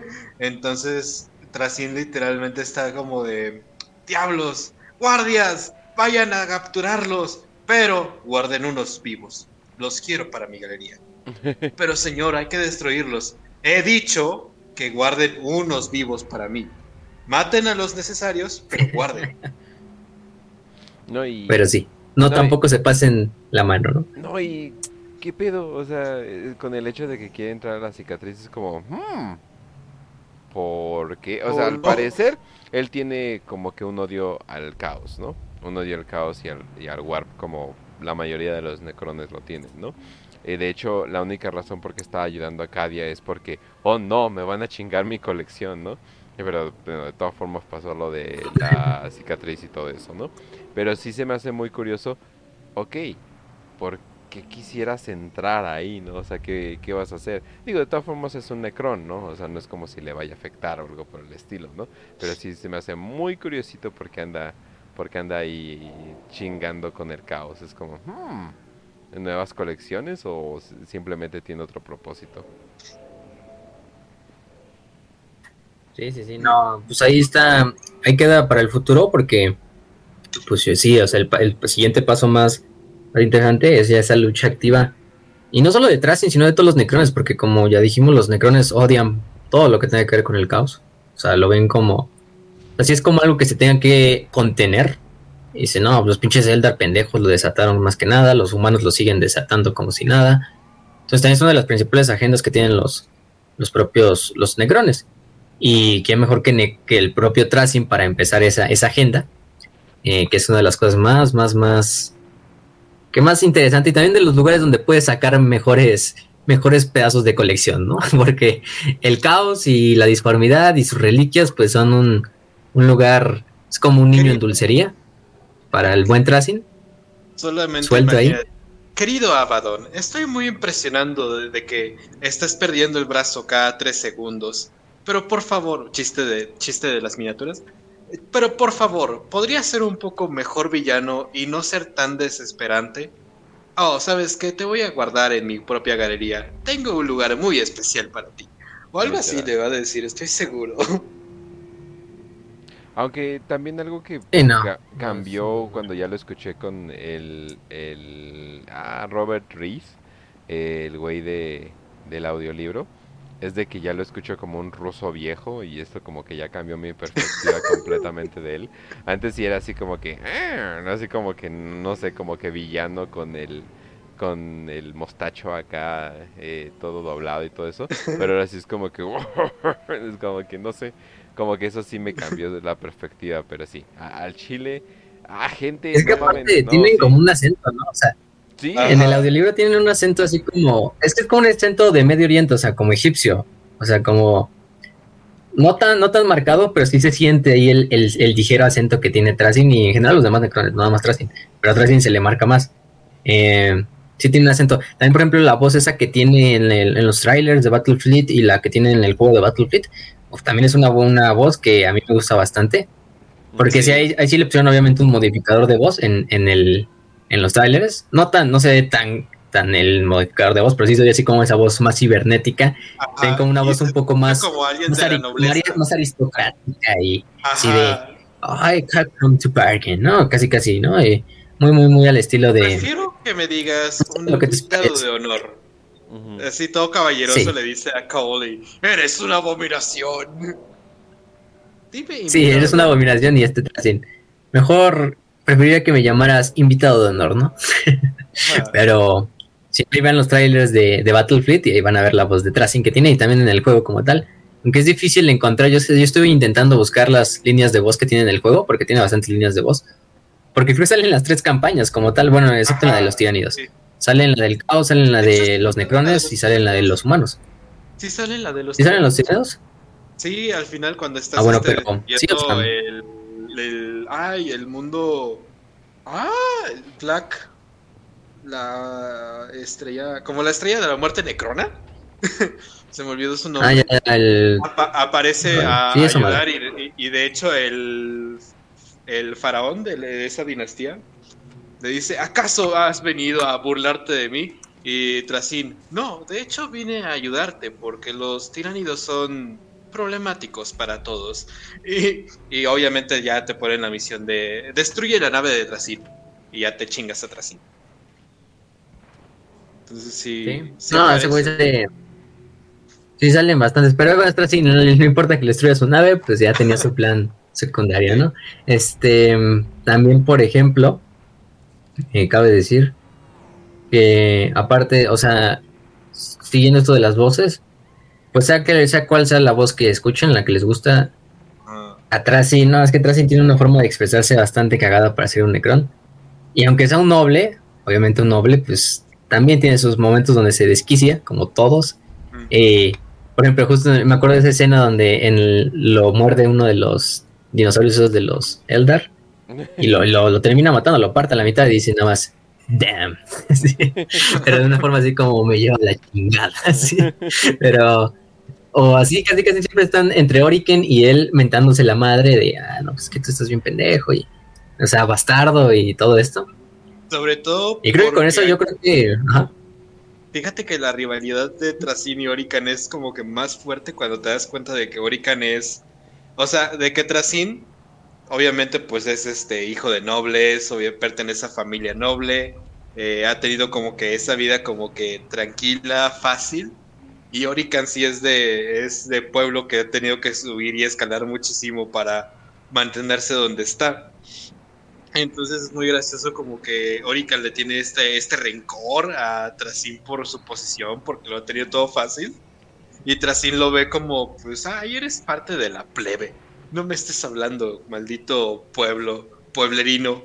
es como que muy gracioso esa, eso, esa parte sí, del. Porque, como bien dices, yo creo que vamos a hablar ya un poquito de ya, nos vamos de lleno a hablar, comentar de la novela de The Infinite and the Diviner, no la vamos a spoilear toda tampoco para los que quieran, pero sí a lo mejor decimos algunas partes de la novela, que no son tan importantes, son como subtramas o cosas pendejas.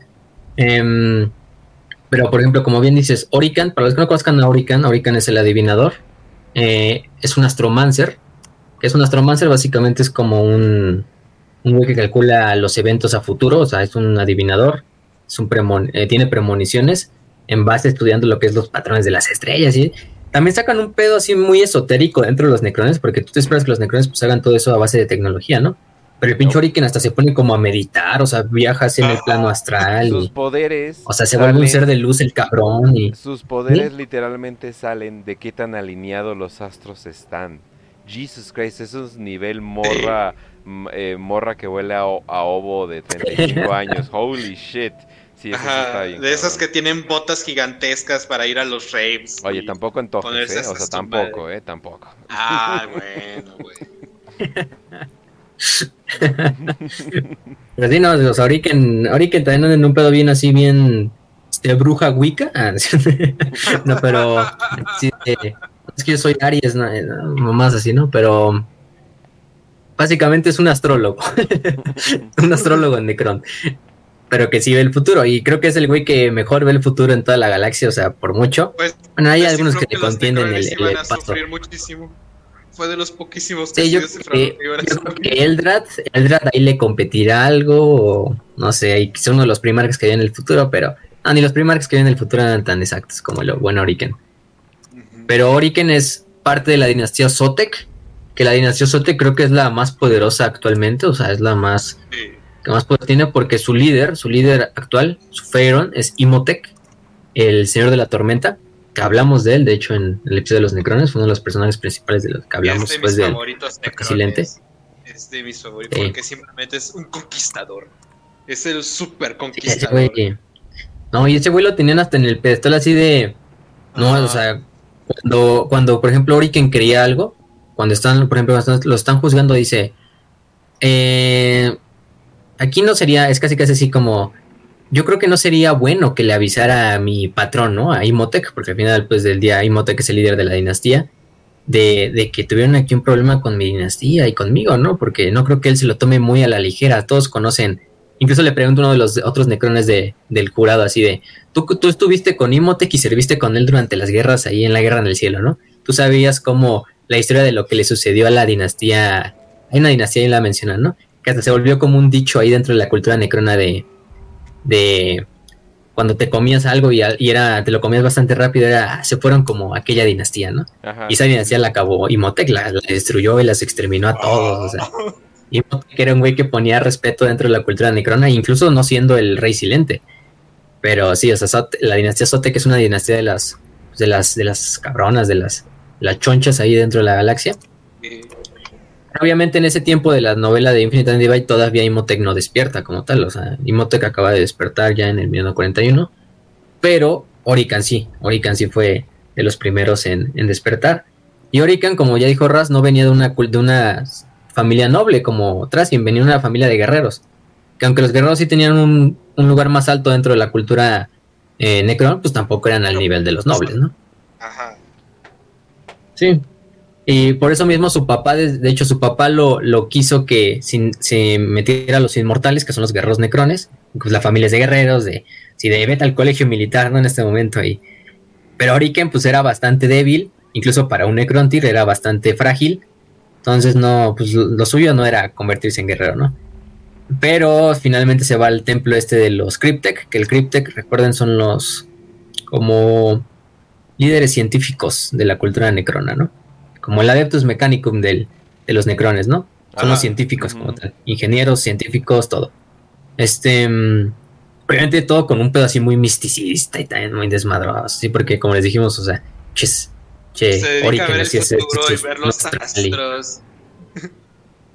Sí, no, o sea, y, luego, por ejemplo, se nos presentan otros críticos durante la novela y cada crítico pues, estaba especializado en unas cosas, ¿no? Por ejemplo, hay unos críticos que manejaban energía este, antimateria, ¿no?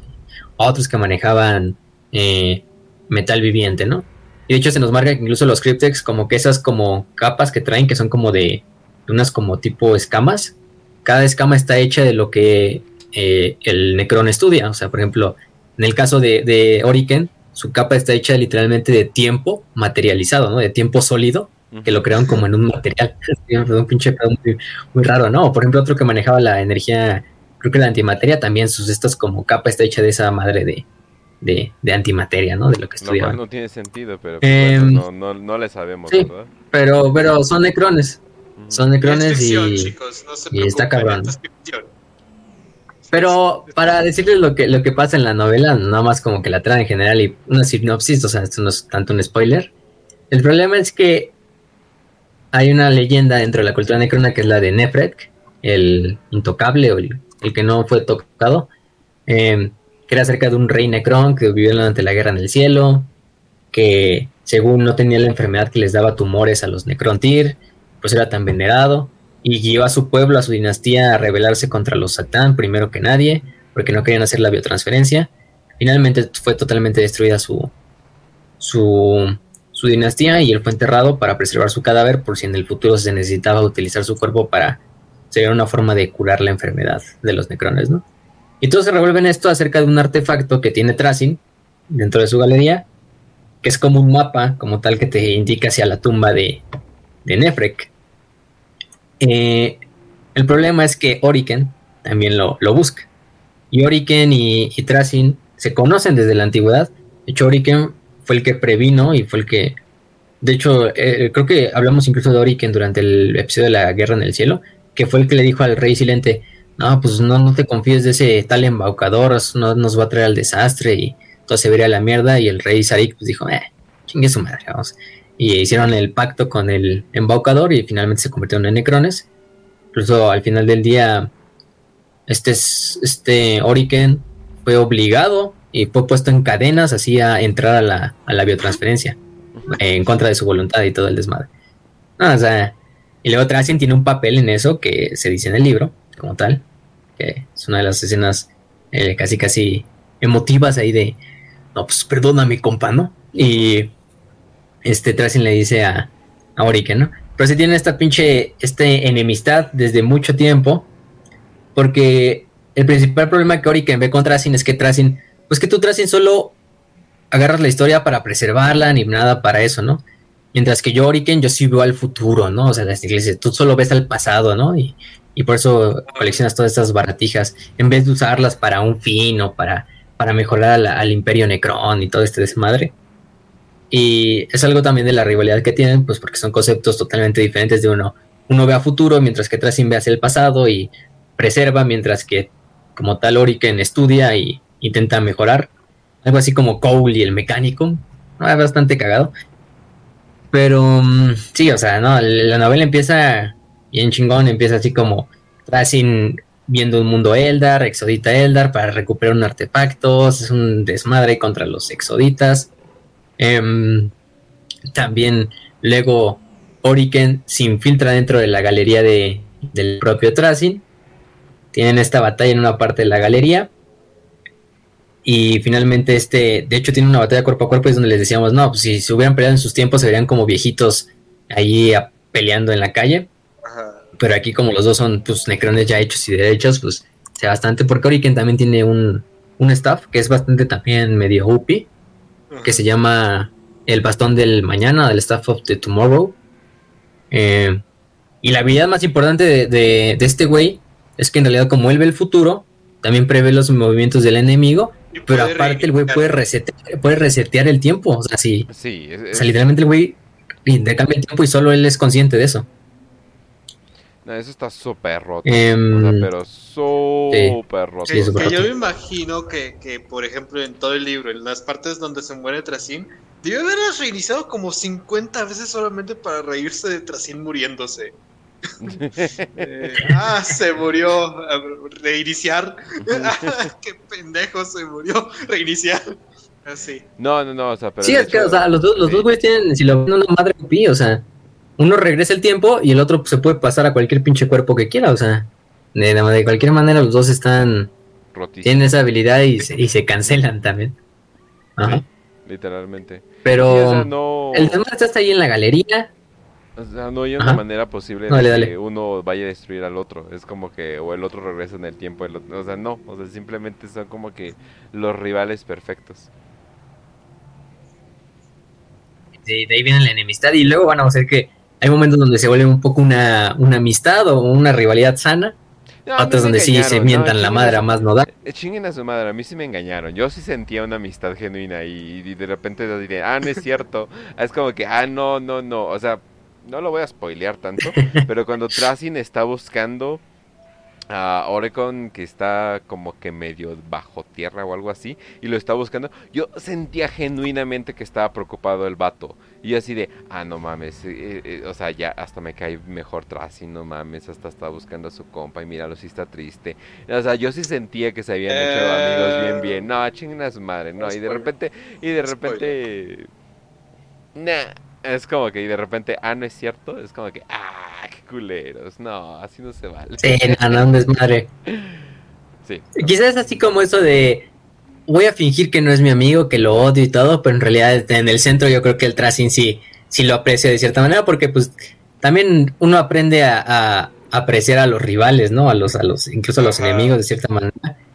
Eh, o alguien con el que siempre has tenido una rivalidad, pues lo, lo aprecias de cierta manera. Obviamente es como esa apreciación de que quieres que esté ahí para competir con él y se vuelve una amistad medio, medio enferma, pero, pero es una, una amistad a final de cuentas. Ah, es lo que les pasa porque sí, al final pues sí te quedan así como, no, pues se odian, pero yo creo que sí, sí hay como, que se queda así como, pues, no nada que no se solucione con unas buenas, buenas Además, yo cervezas, creo- ¿no? Ah, creo que, o sea, como necrones llegan a un punto, por ejemplo, o sea, ya sé a qué te refieres, pero yo creo que llega un punto en que dices, pues este güey lo puedo dejar solo y no le pasa nada, entonces, pues, ¿para qué me preocupo?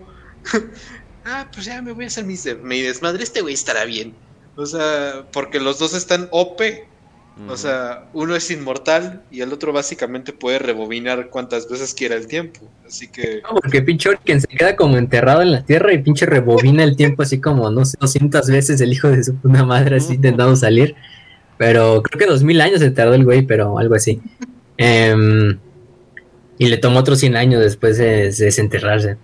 Em, pero sí, o sea, al final del día, como le estamos diciendo, estaban en la galería peleando y el Oriken empieza a desmadrar así toda la galería, así de destruye piezas, libera otras. De hecho, cuando llegó a la, a la galería se infiltró y destruyó una de las cápsulas que protegían donde estaban los Krut, que es esa raza alienígena que como que hace que el tiempo envejezca más rápido alrededor de ellos.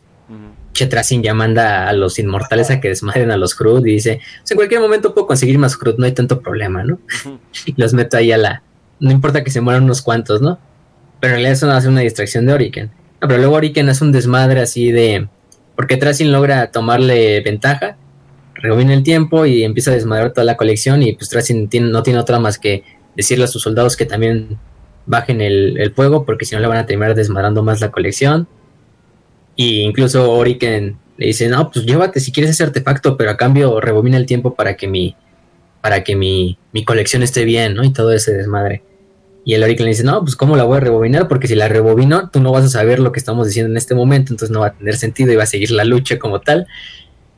Y pinche Oriken nada más se va así de la nada, así del planeta y, y deja toda desmadrada la, la, la colección de, de Tracing. Y ahí sí es donde Tracing sí se, se emputa, enoja. se, se enoja así, pero cabrón. Y es donde luego le dice a su asistente, ah, no, pues tráeme el código legal de los necrones, ¿no? El, acerca de, de los duelos, ¿no? De los trials. El físico, por De estos favor. como eh, juicios. No, no, no tus chingaderas. Es como Sí, que, el físico. mm. Ajá. Y hasta le pregunta a la gente, este, eh, ¿qué señor? ¿Va a haber un, va a haber un juicio? ¿O va a haber un, un duelo? Y el Trajan, oh, sí, claro que lo va a ver. y ya es cuando convocan como a, la asamblea, es el juicio, que era el concilio, el Awakened Council, que es como el concilio despertado, o sea, es ese sentido. Son varios Necrons Pharaons, y bueno, no todos son Pharaons, algunos son Overlords. Son tres, como tal como el concilio de la Triarca, pero son es un concilio que se creó entre esos Pharaons para decir, ah, no, pues en lo que, en lo que despiertan todos los demás Necrones, hay que mantener un orden, ¿no? Con los Necrones que ya despertaron antes de tiempo, ¿no? Ya ni modo. Y hay que mantener el orden. Y de hecho ahí están los, los estos tres eh, miembros del Awakened Council, que como tal no me acuerdo. Uno era la, la Feyrak Asuaria, que era este... Es una de las mujeres Necron que salen en la novela. Otro era el High Metallurgist... Eh, tampoco me acuerdo el nombre como tal, pero era un líder, también era un Cryptech. Y hay que recordar, todos, todos estos necrones tienen problemas de fallas, de malfunciones, porque despertaron antes de tiempo, entonces se están trabando, están como que sus armaduras, su, su cuerpo metálico está como que chasqueando de chac, chac, chac, chac, o sea, como trabados. Sí, sí, sí. Entonces es muy gracioso. está, por ejemplo, está, por ejemplo, Subercar, que es Lord Nemesor de la dinastía Mefrit, que es enemiga de la, dinastía Sotek, de la de, de este, de, de Oriken, que es el güey que está así con su arma como, creo que está como ondeando, ¿no? Que es como una pinche sight, como una hoz. Y está así, flut, flut, flut. y, la, usuaria, que es la otra Feyrak, la, la mujer le dice, no, ya cállate el pinche chico, ya deja de estar haciendo eso con el arma, ¿no? Y los pinches viejitos ahí todos malhumorados peleándose ahí en el concilio. Ella es cuando incluso llega atrás y, y, también convocan a Oriken. Que de hecho Oriken está en su planeta y dice, ah, huevo, ya la hice, ¿no? Y llega, llega la, ejecutora de esta Necron y le dice, pues tienes que presentarte con el concilio. Si no, de lo contrario, este pequeño Scarab va a detectar eh, cuando, si me quieres mentir o si quieres eh, negar tu asistencia. Pues en este mismo momento yo me, yo me haré cargo de acabar contigo, ¿no? y, ya, pues ahora que no tiene otra más que ir. El problema es que durante el pinche... Porque el, juicio, como ustedes se lo esperarán, pues son esos tres güeyes juzgando a, a, Tracin y a, y a, y a Oriken. ¿Por qué chingados se pelean? ¿Por qué convocaste el, juicio? Y, el, y este Tracin, ah, no, pues es que me robó mi, mi artefacto, ¿no? Y todo eso es madre. Luego Oriken empieza a decir, no, no lo robé, este... Eh, simplemente eh, lo tomé como Trasin lo tomó del planeta en el cual la dinastía esa que lo tenía falleció y no, es un desmadre. Luego finalmente Uno de esos momentos en los que estás en la escuela primaria eh, y la, profe, la profesora te pregunta, ok, ¿quién empezó la pelea? Él empezó y los dos niños se, se señalan a sí mismos. Entonces es uno de esos momentos y la maestra decide regañarlos y castigarlos a los dos.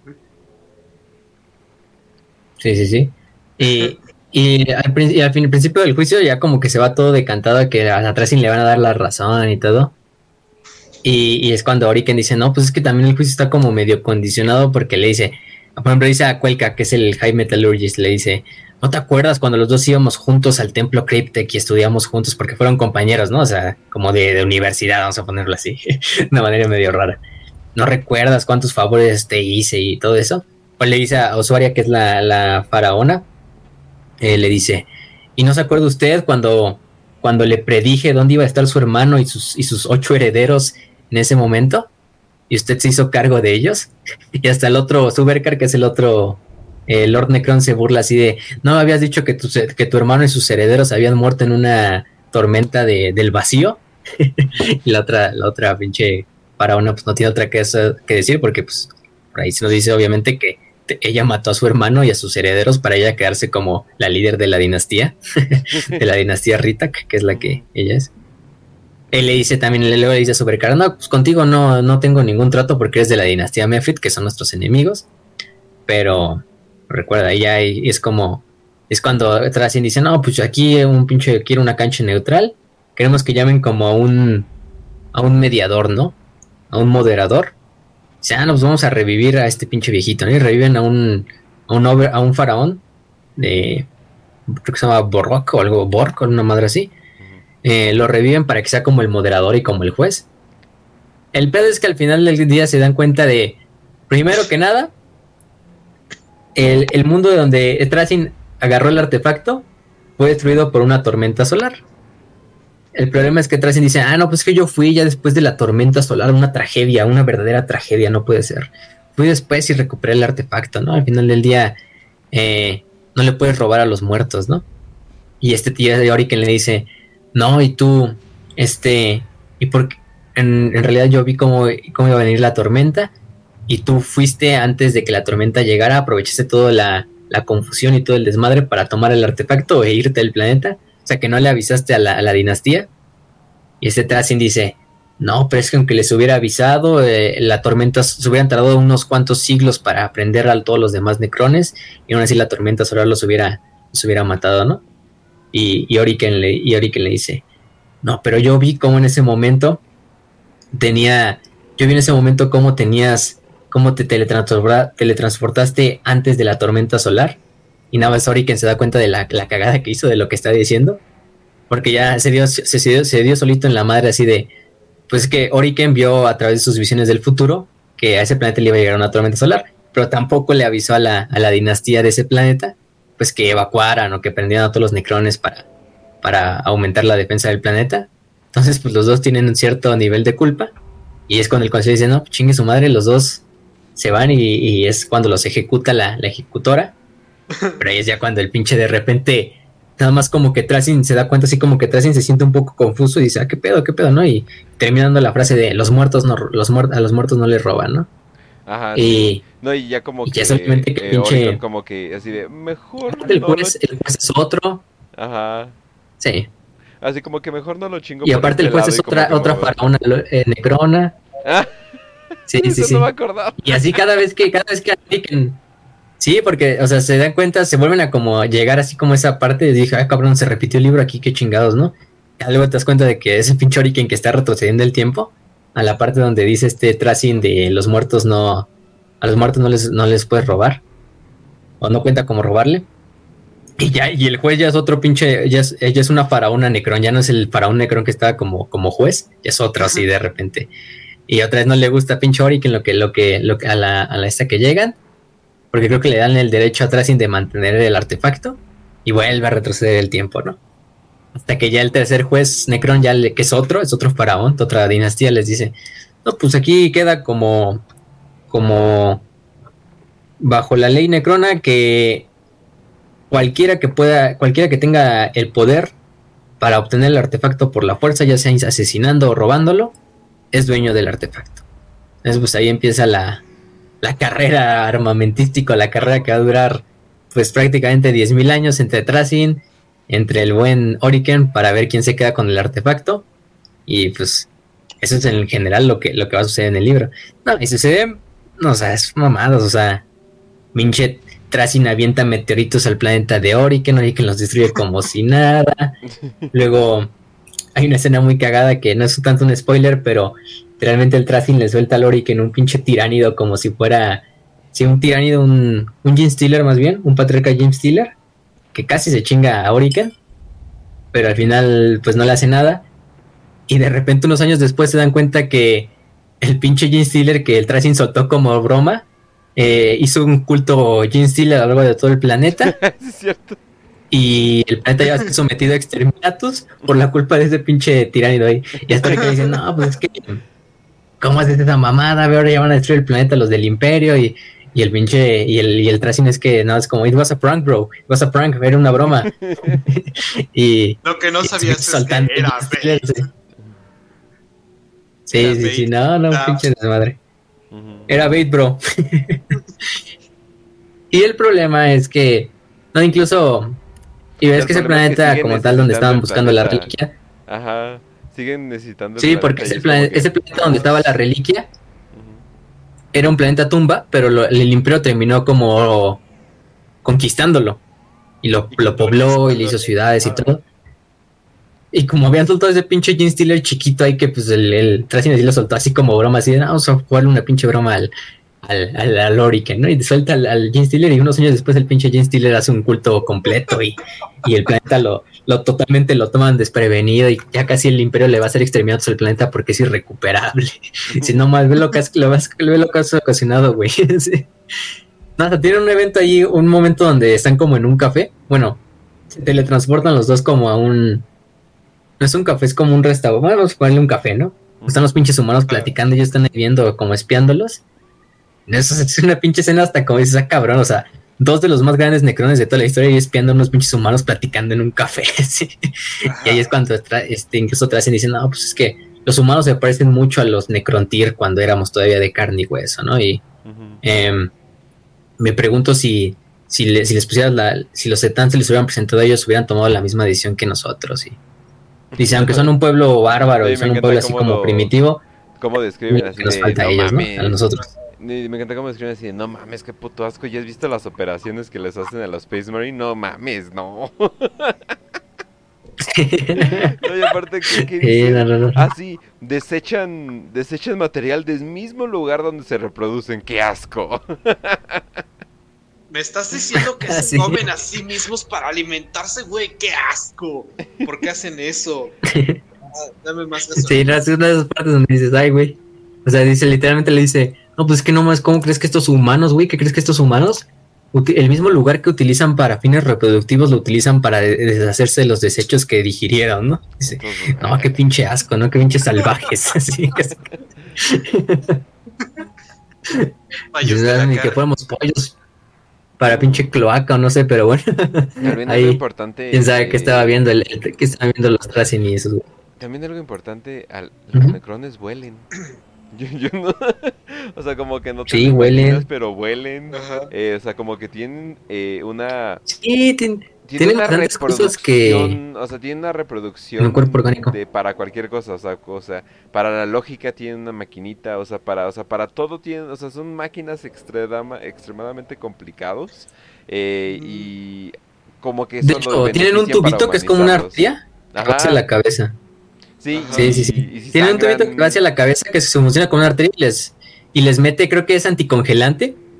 Em, digo, refrigerante, perdón, para que no se les sobrecaliente el pinche núcleo de la cabeza y se valga madres. Pero es como si fuera una arteria, literalmente, cada desde el pecho hasta. Como que le porque, además, ellos, porque además ellos consideran esta, este sobrecalentamiento como una enfermedad, o sea, lo diagnostican y este van con un médico necrón y le dice, no, pues tienes que ponerte anticongelante porque si no te puede dar el cáncer necrón en la cabeza. ah, ok, ¿cuánto me va a costar? Ah, no, pues aquí está, aquí está, sencillito. Somos, somos la raza más poderosa de toda la, toda la galaxia. Sí, tienes razón, malditos los demás. Vamos a esclavizarlos o vamos a exterminarlos a todos. Sí, esperemos que sí. No, y luego, lo más cagado, que me acordé ya, era por ejemplo en, en la parte donde como al mundo cercano, a ese mundo donde están, se le acerca un pinche guago orco. Finalmente este Oriken y Tracian hacen como una tregua y pues dicen, no, pues vamos a destruir este pinche guaga antes de que, antes de que nos, antes de que destruyan el mundo, ¿no? Incluso creo que Tracian se muere ahí en esa parte otra vez, de que lo destruye un pinche gargante orco. Sí. Eh, lo destruye un gargante orco. Y finalmente destruyen al Wag de una manera bastante rápida y Oriken hasta acelera las naves así, pero pasado de lanza. Y mm, finalmente la gente del planeta humano le hacen una estatua a Tracing, de hecho, porque la gente se va con la idea de que los güeyes que los salvaron fueron Space Marines de los cráneos de plata, que es un capítulo, que como trae así la armadura plateada y, y, también tienen como su casco es como un cráneo así plateado, pues ellos la idea, ah, no, pues es que esos güeyes eran, eran cráneos plateados, no es que traían otra armadura de Space Marines, ¿no? Vamos a hacerle una pinche estatua y le hacen una estatua atrás, sin así de como el salvador del planeta, de, del pinche planeta donde estaban de lo, por los orcos, ¿no? Incluso hasta el pinche no, se burla así de Oriken, así de ¿A poco te han hecho una estatua a ti? por lo que recuerdo al parecer la gente sí, o sea, sí adoró a, un Necron, o sea, ellos saben que un Necron lo salvó, pero llegó la Inquisición así de no, era un Space Marine, vean, vean, vean, ya le cambiamos esto, sí, sí, sí, todo bien, todo bien. Es como que sí, la, Inquisición no mandarse con esas chingaderas. Sí, ah, pero y, también primero lo ponen, o sea, diga Ajá es que lo ponen como un bibliotecario, o sea, como si fuera un bibliotecario marín. Y es cuando la Inquisición dice, chingue su madre, se lleva la estatua, pero Trasin se la roba y se la lleva para su galería, sino para pinche fuego ahí. Los humanos que alguna vez me alabaron como su dios. No, y también eh, el hecho de que Tracing es tan poderoso como, más bien su librería, eh, está más o menos del mismo tamaño que la librería negra. Que se supone que es la gran librería de conocimiento, etcétera, Ah, sí, etcétera. Y se supone que está coleccionando conocimiento para dárselo a los necrones. Pero a mí se me hace que nada más va a ser a su propia eh, dinastía o no, quién sabe. Tracin es bien No, raro. yo creo, yo creo que solamente lo está almacenando para guardar polvo. O sea, hablamos de Tracin. Va a estar ahí eh, guardando polvo diciendo, o sea, y cuando algún Lord Necron como Imhotep le pregunta a Tracin, oye, ¿y no tienes algo para poderme encargar de esta, de esta plaga del caos o de la plaga de los Eldar o exterminar por fin al imperio de la humanidad? Y Tracin, no, nada se me ocurre, lo siento, me faltan datos. Y ahí detrás de él vaya a estar completamente to- todos los códex de, del imperio, todo, todo el conocimiento que pueda haber, todo- todos los libros de la librería negra, todo, todo, todo, todo lo va a tener, pero para almacenar, por- porque es historia. No, y pues sí, no, no, lo- no los Ya, ya está, está en la novela el, el buen Tracis es una mascotita. cuando va, cuando va bajando al- bueno, bueno, no les voy a decir cómo a dónde va bajando, pero en una parte se encuentra con una criatura marina que es como un pulpito, no sé, vamos a ponerle así porque se dice que es como un como así con ocho patas, ¿no? Con ocho, sí, con ocho tentáculos así.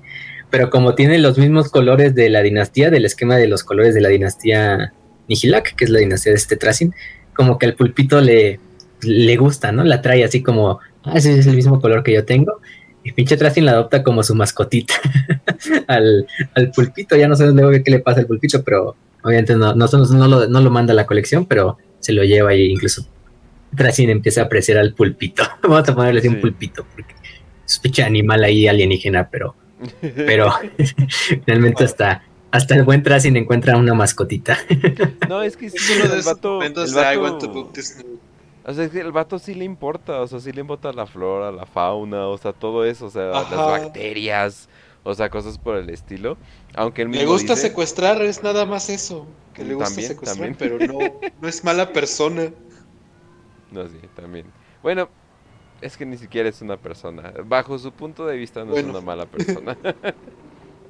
Él simplemente está esperando así de, eh, pues vamos a, vamos a volver a ser la raza dominante eventualmente y me van a dejar hacer su desmadre. O tal vez un pedo de la biotransferencia, de que eleva ciertas cosas que, que, de- que dejaste en tu persona y el resto como que lo borra, entonces como que te hace una persona muy monocromática, porque eso he notado con todos los necrones que como que nada más tienen un lado de su personalidad. No he visto uno con eh, profundidad ni nada por el estilo. Tal vez eso es lo que pasa, quién sabe. Sí. Sí, también hay necrones medio locos, como los Destructors, los Slayer Ones. ¿Cómo, cómo se Y llamaba? bueno, en el- general, llamaba el Necron que estaba así como creyendo que estaba en las guerras napoleónicas y que guardaba prisioneros. Ah, y sí, cierto. Eh. Neme- ¿Cómo no, se llamaba? eh, ¿Sadrek? No, ¿cómo se llamaba? Eh, Era... Bueno, ahorita, es que- ahorita, encuentro el nombre, Ajá. pero es uno de los importantes de los que platicamos la otra vez. Sí, Nemesor Sandrek, supongo que es. Nemesis Sander. Eh, O sí. sea, ese igual pues tiene como que su personalidad casi intacta y de hecho de que se ve en el espejo, oh sí, hoy me falta rasurarme. Entonces yo creo que, que, que ah, sí, es sí, sí, ese güey, sí, parte es de Sandrek, ahí. sí, es Sandrek. Sí, Nemesor Sandrek, sí. El Sí, vato siempre, siempre está acompañado de, de otro güey que ya no me acuerdo cómo se llama, pero que es básicamente cuando ya la gente se está hartando de él. Así de, oye, alguien ya debería de matar. ¡Eh! Y llega ese güey y de repente los asesina y es así, no, no pasó nada, no pasó nada. Pero sí, el cabrón, el cabrón piensa que constantemente está peleando las, unas guerras civiles necronas. O sea, el güey no, o sea, si de repente ve que, tire- no sé, hay tiránidos, es así de, oh, los necrones tiraron animales salvajes al campo de batalla. Es como que, es como que, ¿qué te Sí, sí, pasa, sí. cabrón? O sea, los ve literalmente como necrones, güey, incluso. Ajá, sí, ¿no? Y piensa Sí, que o sea, el güey, el güey todo lo ve como un ataque de otros necrones para desestabilizar la triarca de- del rey silente. Así dice, oh, esos güeyes están, han de haber enviado estos changuitos a, a pelear contra nosotros, ¿no? Pero ha de haber sido la dinastía, no sé, la dinastía Nihilak, esos hijos de puta, pero el güey está bien metido así en su pedo, así de que vive todavía en la guerra de la secesión de las dinastías. Ujú. Está bien cegado, pero. Y por lo mismo tiene bastante. Este código de honor, ¿no? Pero así, vamos a hacer código de honor, vamos a parlamentar con estas bestias, ¿no? Así con los tiránidos, ¿no? Literalmente los ve como necrones, pero el güey piensa, pues a lo mejor están dando su, su rendición, ¿no? Vamos a oírlos. Sí. Ha invitado a, Sí, no, a varios grupos de Space Marines a comer. Es así de, no, pues hay que darle de comer a los prisioneros. Y él se pone a comer con ellos. Es como que, ¿qué pedo? Este, ¿Tú no necesitas comer, cabrón? no, sí, está, Sí, está muy como, es como el pinche Tracing con sus vinos, lo mismo. Está muy bueno. Pero Ah, también en el libro, por cierto, un dato que... que- se me hizo muy Ajá. interesante que lo apunté. El rey silente, al parecer, ha pedido, o sea, ha comisionado eh, por obras de, de puppets de sombras para los niños de su palacio. Es sí, como, es cierto, sí, es cierto. O sea, les hicieron un plazo Sí, así hacían niños, qué En el palacio, 100 plazas Sésamo, los niños Necrontyr, bueno, Necrones y Necrontyr. que esos Como que- pinches como estos flashbacks en la era cuando todavía eran Necrontyr y no, pues les hacía un pinche teatro ahí guiñol a los, a los niñitos. sí. Sí, sí, sí, ok, nunca esperé ver como Rey Silente Shadow Puppets en el, en el mismo enunciado.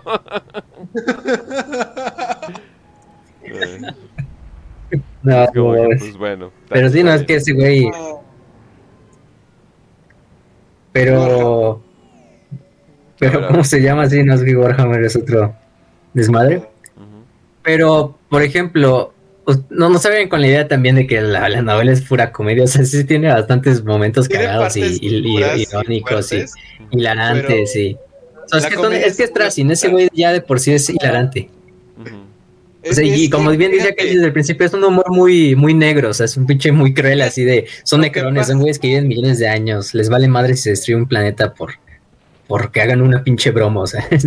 Fíjate, yo creo que lo que aquí pasa es que, por ejemplo, Tracin es un personaje muy gracioso, pero son esas situaciones que, que son de comedia situacional, en la que el personaje es gracioso, pero el mundo que lo rodea para nada es gracioso. Es demasiado cruel. Entonces, lo que nos parece gracioso es cómo le va al personaje. Lo, casi lo mismo o parecido como con Sypha Skane, que el güey literalmente solamente se quiere tomar su cafecito y vivir tranquilo, pero pues tienes que combatir orcos y tienes que combatir eh, tiránidos, tienes que echarte a... Y entonces como que es esa situación en que yo quiero ser una buena persona y quiero estar tranquilo, pero el mundo a mi alrededor lo es. Solamente que en vez de ser una buena persona es Tracin. Y pues... Completamente. Digo, eh, Tracin. sí, digo, es, es la misma persona que se empezó a reír como villano y dijo que y no le gustó porque es así, espera, no me gusta hacerlo solo y le pidió a todo su crew que lo haga con él. Entonces, hay como que esos momentos chistosos. Ah, No sé, o sea, me gustó en general, o sea, hay madrazos, hay momentos chistosos, hay momentos eh, normales, hasta sientes, yo yo sí me encariñé de la amistad de estos güeyes. O sea, eso fue, fue como que lo que más, eh, más tomé de, de esto. Y también de su enemistad. Y al mismo tiempo te da bastante información. O sea, no niveles Godblight ni nada por el estilo, gente. O sea, tampoco se crean. Pero sí hay información importante que sale de este libro. Así es como que... hmm, Sí. Sí, también se nos despejan bastantes dudas de, pues como tal de la sociedad necrona, de cómo se manejan entre ellos, porque si no, ya todos conocíamos, ah, no, pues, antes los necrones eran, ah, no, pues un robot Terminator egipcio malo llega y destruye todo y Ah. exterminar todo, ¿no? Pero no, los pinches necrones tienen también un trasfondo y unas personalidades Ajá. que aunque sean robots, sean autómatos, pues los hace bastantes cagados, los hace bastantes crueles, los hace bastantes multifacéticos. Eh, o sea, hay necrones que tienen. Son tan ricos como cualquier personaje humano de la herejía, de la pinche. de las novelas Para- Milenio 41, etcétera. Para mí lo mejor de los necrones es que para todo tienen un protocolo. O sea, literalmente, ah, sí, llegó un vecino a orinar en mi, en mi patio. Vamos a ver cuál es el protocolo para esto. Vamos a ver cómo proceder. E- Entonces tienen un protocolo para cada cosa, lo cual me parece demasiado gracioso. Porque, güey, ¿cuánto tiempo libre debes de tener para imaginar y maquinar un protocolo para cada situación que existe en, el- en tu vida de, de robot eterno, Terminators? eh, entonces es muy, muy gracioso eso. Y cada dinastía tiene como que esas rivalidades muy fuertes. No sé, es como que. Es gracioso, güey. Es gracioso Cañón. esa parte. Cañón, cañón. En general. En general eh, el, libro es gracioso, pero está bien escrito. Al parecer fue el primer libro del vato, entonces, de, bueno, de la librería negra. Entonces como que sí me hace interesante eh, ver para pa dónde vamos. Entonces definitivamente me va a gustar eh, lo que hace. Al parecer ya hizo una, una historia corta, entonces pues vamos por buen camino. El vato no se estaba cinco años en hacer algo. No, no, no es criticando a otros. Sí, o sea, bastante prometedor el Robert Rack, o sí, Rack, ¿no? Se ujú. Porque, o sea, aunque hay algunas, por ejemplo, hay inconsistencias, pero muy pendejitas y muy así, por ejemplo, que los, los orcos tienen sangre verde cuando en otras novelas nos dice que tienen sangre roja, pero eh, eso ya es, eso son mamadas, ¿no? Eso ya cada quien Ajá. lo puede, Es que con un ven- simple red con rápido se, se nos dice, necrones, ¿no? Así ven los necrones, ven con filtro verde todo, entonces por eso, por eso. Y es que ven con filtro verde y ya es roja. O pueden decir que son de No, otro sí. clan y el clan tiene mejor sangre porque es sangre verde o algo así, simplemente. Relax, chicos, relax. Lo, lo- lo más importante de la novela es que, aparte de la trama, de lo cagado, de todo esto, pues humanizas más a los necrones, empatizas más con ellos, les das más sabor a su facción, a sus personajes, a personajes que ya de por sí eran tan, tan graciosos y tan buenos o tan épicos como Tracing, pues una novela destinada a él y a un duelo ahí que es básicamente es una pelea entre niños llorones ahí por, por un artefacto y por un juguete entre Tracing y peleando por el ancianos, sí. de la televisión. pinches man-childs ahí, pero Ah, pero um, y cómo se llama y por eso eso mismo tiene lo, lo rico de la novela de- del infinito y el divino. Por eso les decimos léanla o sea léanla. Tienen que leerla es un algo que no se le pueden perder. Escúchenla mejor escúchenla es algo les ahorra mucho tiempo. También la pueden ir escuchando cuando estén haciendo ejercicio cuando vayan conduciendo no sé lo que hagan no Eh, y aparte son creo que son como cuánto dura en general el libro como 12 horas 14 horas 12 algo así más o menos. pero. Hagan el, hagan, el que, hagan el truco que yo hago y pónganlo en, en 1.25 de velocidad y se ahorran unas horitas y lo van a escuchar exactamente de la, a la velocidad correcta. Entonces no, no, no, van a- no va a ser tan sí. rápido, entonces sí. Dicen, pero ¿cómo se llama la novela de Y el- y el narrador- the Divine. Ah, ya les dijimos. sí Es más, lo, lo voy a poner en la pantalla. Y, eh, sí, aparte, pues, ¿cómo se llama? Eh, no se van, a- se van, la, de la narración se van a acabar queriendo más cuando termine la novela, porque el, el narrador tiene un buen trabajo, un muy buen trabajo para dramatizar todas las voces, para darle, porque hay otros audiolibros muy buenos, por ejemplo, los de la herejía de Horus, o sea, esos sí están muy, también muy bien dramatizados, aparte de los narradores, o sea, ahí sí le ponen, este, sonidos de fondo, o sea, las explosiones sí las ponen de fondo y todo. Pero incluso, por ejemplo, esta novela nos, nos dice que con poco puedes hacer mucho. O sea, literalmente el, el- el narrador está haciendo así el flock, flock, de cuando, por ejemplo, el otro necrón está girando su chingadera esa. Ajá. O sea, y solo es una persona. Porque los de son muchos narradores porque les dan voces a la, a la mujer, al Space Marine 1, al Space Marine 2, al Primarcas X. Entonces, pero también, o sea, es muy buen trabajo y muy bien hecho. El- lo del infinito y el divino. Y también voy a decir mi parte favorita. Mm, Eh, los, hay un momento donde los orcos están invadiendo una nave necrona, pero eso es eh, casi como que medio imposible, porque las naves necronas adentro sigue igual de frío y sin oxígeno como en el resto de los lugares. Pero hay un momento donde él dice, los orcos tienen aire en los pulmones porque al parecer eso no importa, o sea, los orcos siguen desmadrando, entonces como que, ah, chinga. Y él así de, bueno, no importa. Y, o sea, literalmente le dice como que a la audiencia, eh, no importa, vamos a continuar con, con esto. Entonces, Bueno, sí. vamos. a, a pura voluntad, a pura voluntad. ¿Quién necesita oxígeno? Ahora tienes sí. voluntad, ¿no? Dicen los pinches, los orcos. No Pero mm, Bueno, eh, pues yo creo que empezamos a las 5 de 5, ¿no? sí. Nada más para finalizar este episodio y despedirlo con una frase. O que- eh, esperamos que les haya gustado todo lo que tiene que decir de Tracing. Como tal, o sea, el, el Lord de Tracing se ha escrito en bastantes tiempos, o sea, es un personaje que ya tiene su tiempo. No tenemos como, aparte de esta novela de Del Infinito y del Divino, siempre ha salido en otras novelas, pero más como un personaje secundario, como un güey de una subtrama. Entonces tampoco su lore es, digamos, súper extenso. Por eso este episodio va a ser más corto que los normales. Sí. Pero con esta novela del Infinito y del Divino, uf, tienen para sacar de Tracing, o sea, chingos y chingos de cosas. de que demonios, Tracen, nos conseguiste asientos para, para una traición. Y le así, pues las reseñas estaban buenas. Me dio tanta risa. Así, Sí, no, no mames, mames. no, es Tracen, ¿qué hiciste? Pues las reseñas decían que era buena obra.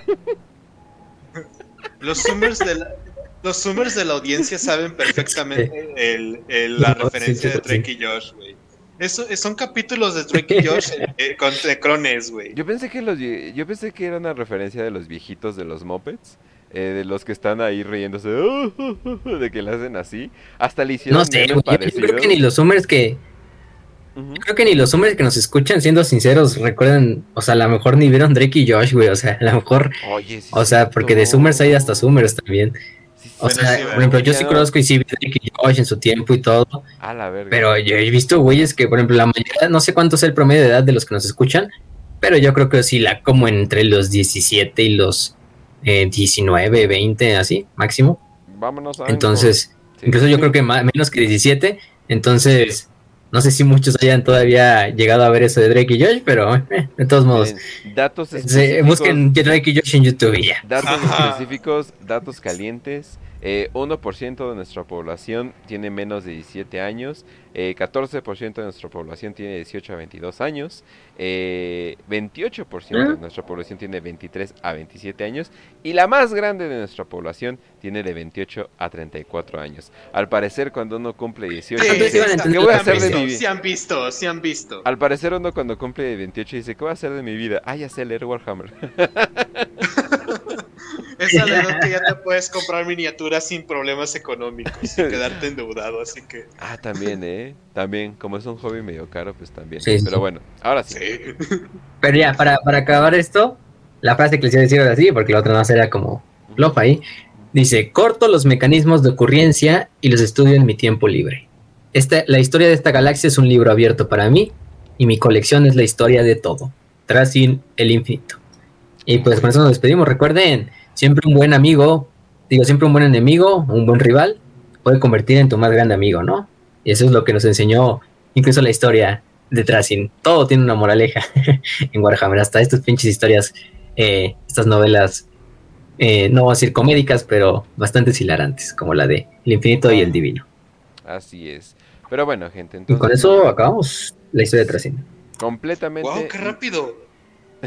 completamente nos vamos Tiempo real. hacia... Eh, oye, hasta nos va a dar tiempo, hasta me va a dar tiempo para hacer stream, genial. Pero bueno, entonces vamos a pasarnos a pre- las preguntas de las 5 de 5.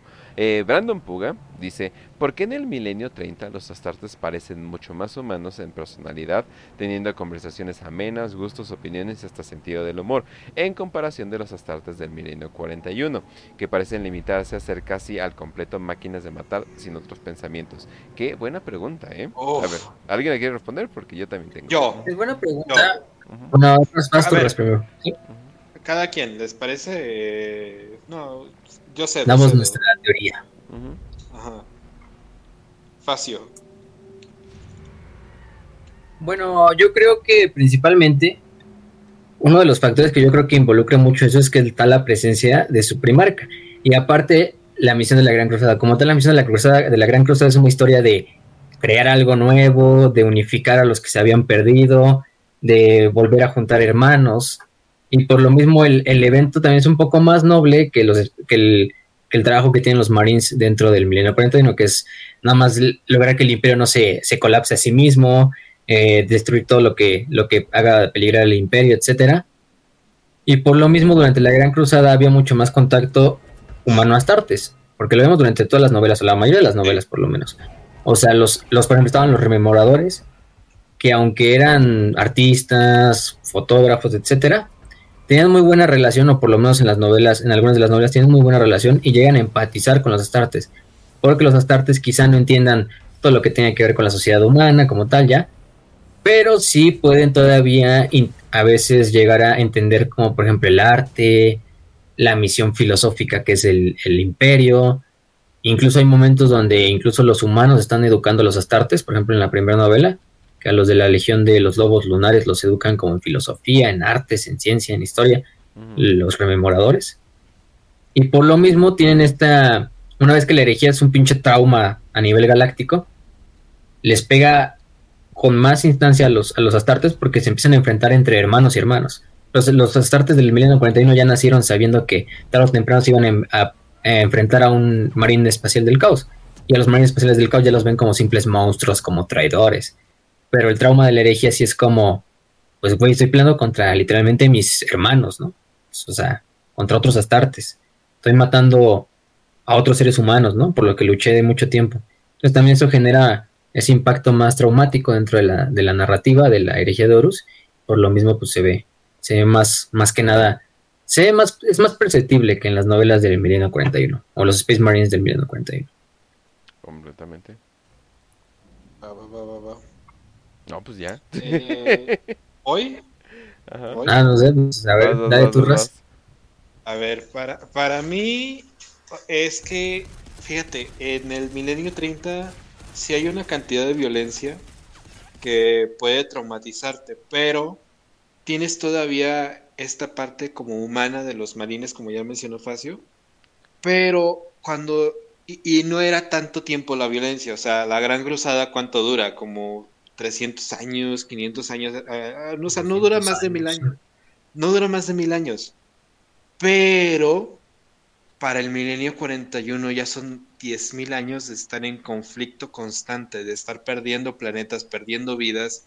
Eh, pues mira, hay algo que tienen los, los soldados de Estados Unidos, que hay un dicho muy fuerte ahí, que se supone que los entrenamientos te enseñan para entrar al combate, pero no te enseñan a salir del combate, y por eso es que hay como que muchísimo PTSD allá.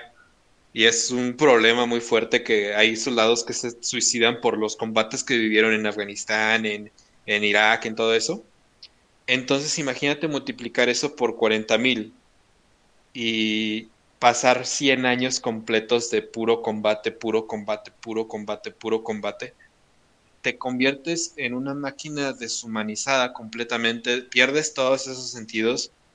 No es que, para, para mí, o sea, ellos nacieron en un tiempo donde la violencia está tan normalizada que pues tienes a Krieg y puedes combatir con gente de Krieg y, y no sientes que sean humanos, sientes que son máquinas.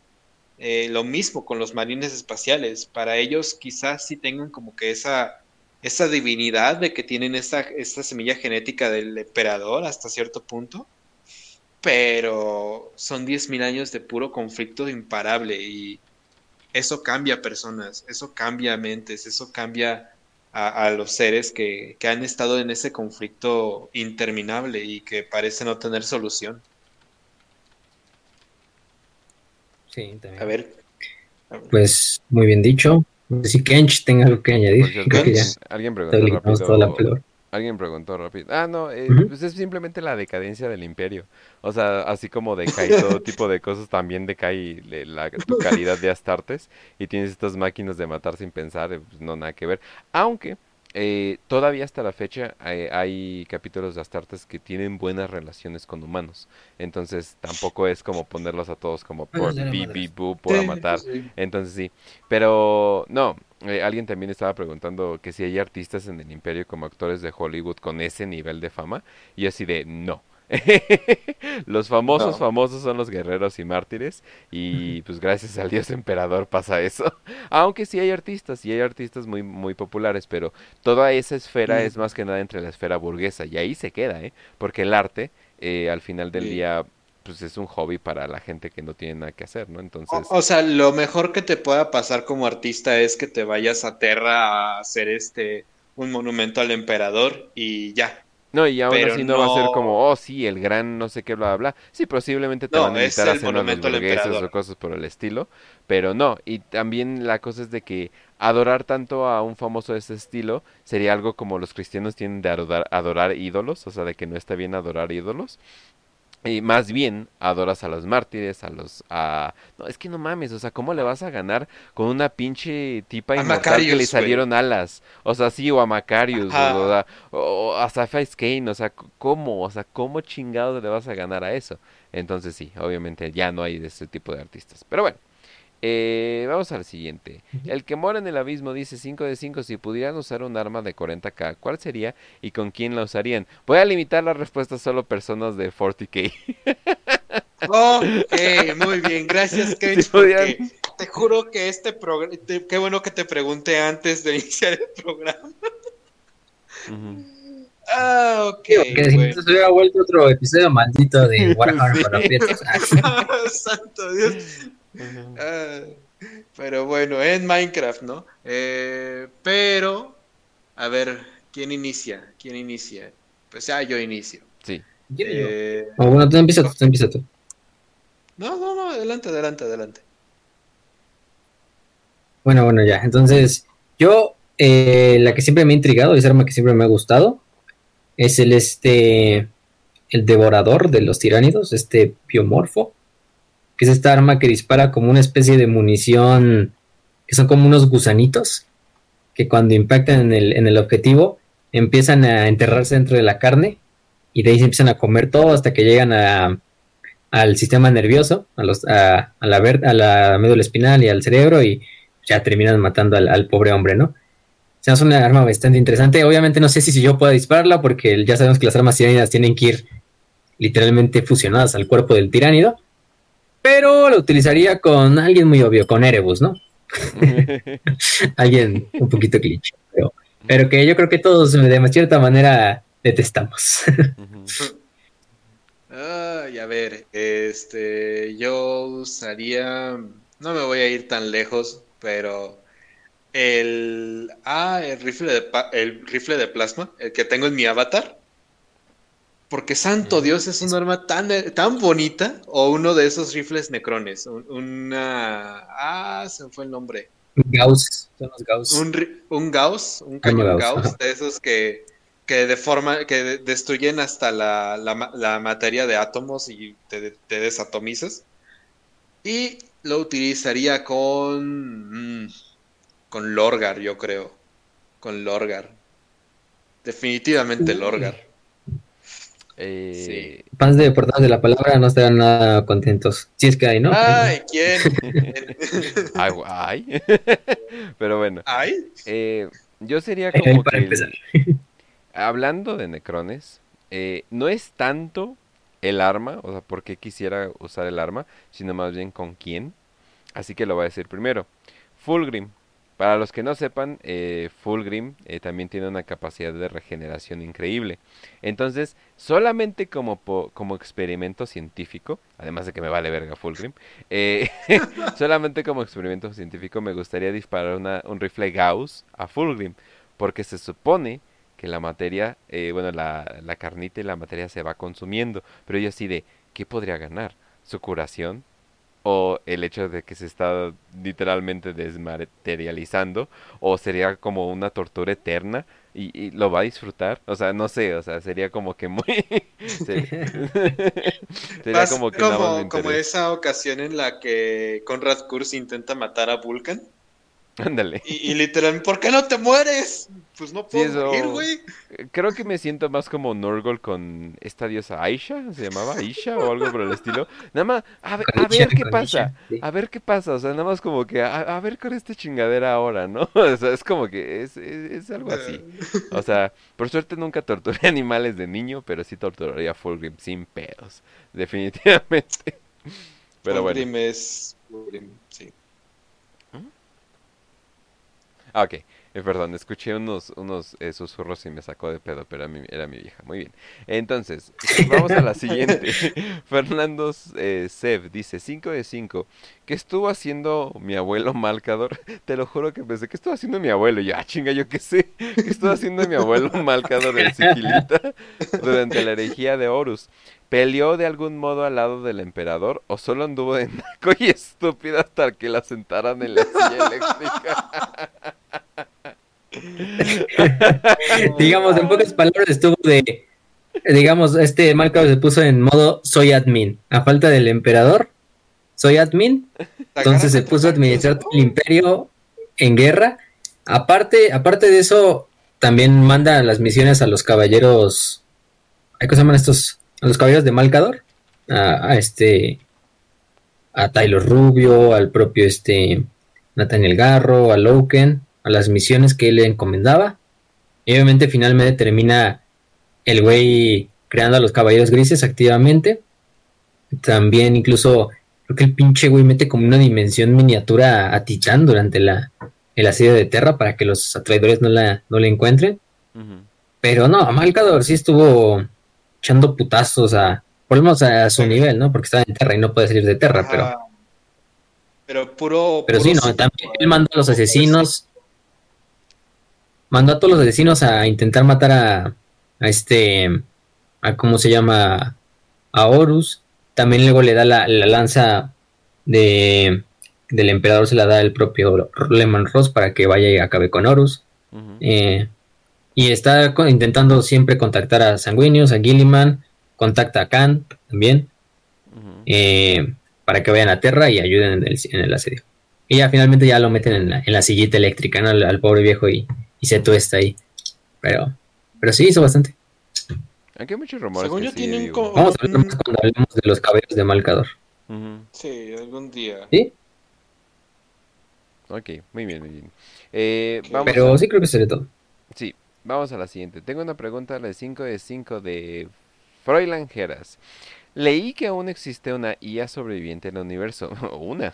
Eh, mi pregunta es que si esa IA aún conservará conocimientos científicos y la historia de esos años donde las máquinas se revelaron.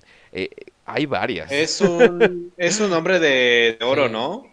Ajá, hay... Es un De hierro, se llama Ur Ur 025. Ujú, Es el, el güey en cuestión. Es un hombre de hierro, sobreviviente desde la era de, de la era de, del de la conflicto. tecnología.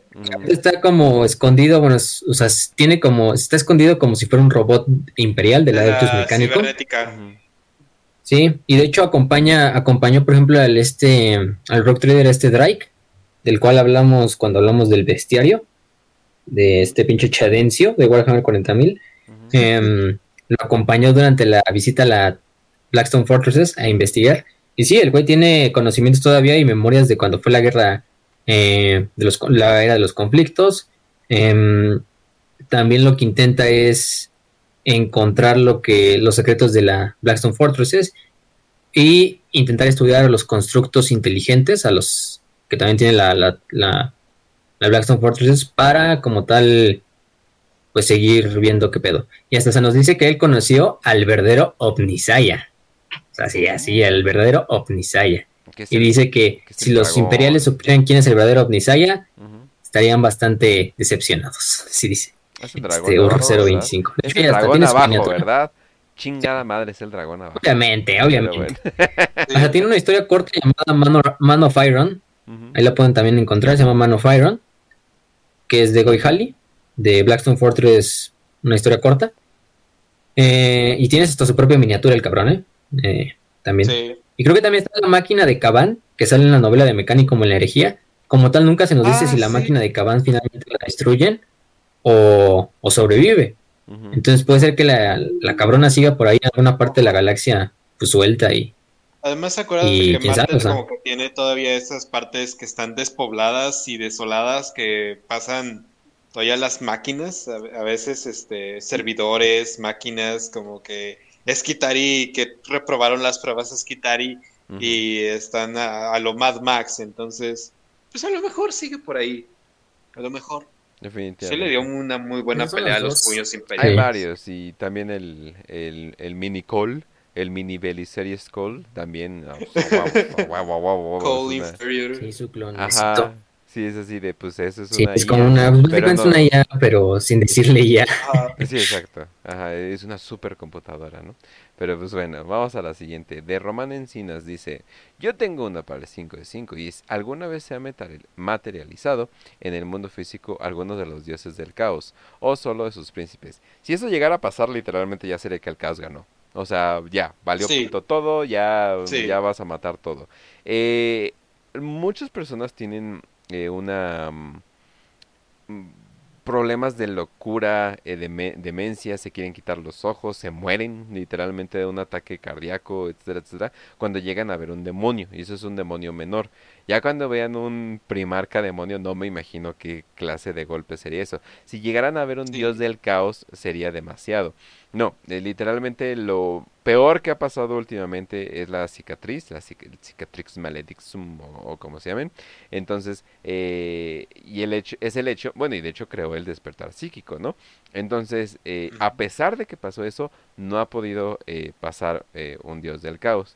Y digo, citando tantito al, al buen Dan Abnett, él mero dice que ni siquiera son dioses, nada más son como concentraciones de energía. O sea que bien, bien no son un dios. Curiosamente sí dice que el emperador es un dios. Pero bueno, eh, nada más algo para que, para que piensen. Aparte, imagínense, la energía para que se materializaran esos cabrones sería tan potente que incluso, no sé, a lo mejor haría que la disformidad ya no tuviera una barrera contra el mundo real o un desmadre así. Lo más cercano es que sí se pueden filtrar, por ejemplo, pedazos de los reinos del caos hacia el materium. Y los, y los demonios, los grandes demonios, los príncipes demonios, al final del día son avatars de su dios patrón. Por ejemplo, vimos en la novela de Godblight que se filtra el caldero de Norgol. Sí, el parte del jardín está en el espacio real, pero hasta ahí, no es como que Norgol esté dentro o fuera. Y la verdad es que tampoco les interesa a los dioses del caos estar en el plano real, porque saben que pues, sus minions, sus soldados, sus demonios, también hacen todo el trabajo y lo hacen de manera... también si estás en el plano real debes de atenderte a las leyes de la realidad. Y eso a veces no le gusta a los dioses del caos. O tal vez algún otro dios del caos aprovecha para matar, matarlo, chingárselo completamente eh, a otro dios del caos, pero todo está bien en el, en el gran juego. Hay, e, es una parte de que sería al revés, o sea, si te pones a pensar, pues obviamente, por ejemplo, eh, Slanesh que tiene en su palacio, ahí tiene eh, reliquias Eldar, ¿no? o eh, Norgul que ahí tiene en su caldero, pues ahí tiene a, Typhus completamente alabándolo y dándole unas, unas chupadas de, estiércol, no sé, que tenga Norgul por, ajá, pero, o sea, al final del día sí puedes tener como que personas o, seres materiales dentro del inmaterio, pero hacerlo al revés, ¿no? Que, que los seres del materium, eh, del inmaterium, pasen al mundo real, a los planos físicos, eso ya es otra cosa completamente distinta y pues si, si una representación, ¿no? O un fragmentito chiquito, como pasar este, el jardín de Norgul o eh, pasar a un coliseo de, de, de Korn en, los planetas de, de gladiadores, pues ya es un, desmadre horrible. Ahora imagínate un dios entero, güey, que, pues, no sabemos ni siquiera el tamaño que tienen. No, sería GG. O sea, yo digo que ya, si, ya pasa eso de que eh, la realidad valió pito, pues bueno, vámonos. O sea, ya, o sea, ya, o sea, se supone que ni siquiera deben de existir, o sea, bien, bien. Entonces el hecho de que puedan cruzar estaría bien, bien, bien cabrón. O sea, y no, o sea, mitad, o sea, no, ya eh, Joxagod eh, del Lovecraft ya salió, ya nos morimos todos, GG, ya se acabó todo, ya. O sea, ya véanse la chingada. Esperemos que el reinicio no sea Age of Sigmar 2, así que pues bueno, ya, ¿no? no fue bien, gente. Entonces, un día vamos a, un día vamos a hablar bien de Age of Sigmar, gente, no te preocupen. no se preocupen. Y cuando sepamos más también, porque ya con Warhammer a veces tú no está tareado y y a Age of Sigmar, no, está pues Por lo menos Fantasy ya se murió, entonces ya no hay nada que le vayan a agregar. Entonces ya sabes que es el lore que estás contando, es el lore definitivo. Pero con Age of Sigmar, pues sí, está más, más cabrón. Yo creo que sí, luego les vamos a dedicar, por ejemplo, especiales a las facciones de, de Fantasy, eso sí. Es algo mucho más factible que ahorita meternos con Sigmar. Pero bueno, eso se verá en el futuro, yo creo. Cuando acabemos, por ejemplo, estos episodios. Eh, nada más aquí antes de ya despedirnos, para comentar rápido lo de Sodas. Los que no estén enterados, ah, lo que sucedió con Sodas. Este, hubo un problema ahí de que se, bueno, Sodas lo contactó Game Workshop. En realidad Sodas intentó ser contactado por Game Workshop, pero nunca le dieron respuesta. Otra de las cosas que se le sumó fue que muchos, bueno, no, yo no diría que muchos, yo diría que una muy poca minoría, pues criticaban su trabajo de es que te vendiste con Games Workshop, le diste tu alma a Games Workshop, ya no eres el mismo porque ya Que, haya le vendiste el culo a Game lo Workshop. criticaron mucho y le cayó Sí. mucho hate, pero feo, o sea, de, de la, del tipo de comunidad, o sea, uno ama la comunidad de Warhammer porque usualmente son gente que se apoya, gente que, que dice, ah, tienes el mismo hobby nicho que yo, entonces, güey, eres valioso para mí porque de- somos muy pocos. Pero, pues se pusieron como que de esa manera cuando se, cuando se encuentran los elitistas.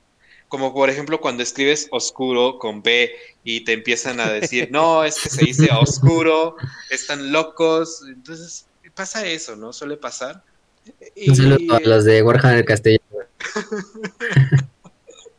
entonces... No pues, mames, no, que se ah, supone que es la cuna cayó- del español, no chinguen, pero bueno.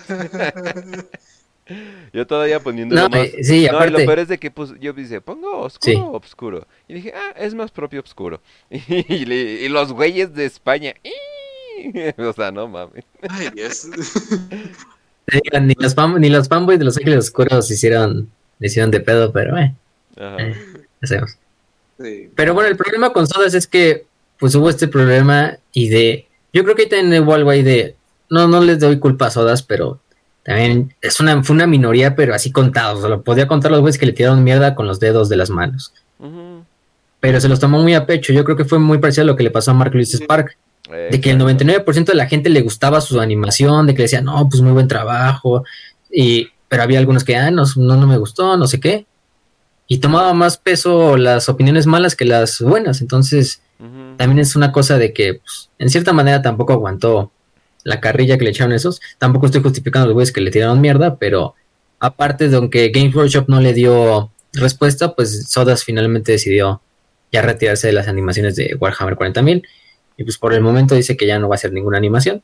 Que Actualmente, Ya lo voy a dejar buscar las animaciones están resubidas en un canal que sí, lo vamos a pasar al canal de Telegram. Voy a compartir el canal que hizo las resubidas al canal de Telegram por si lo quieren checar.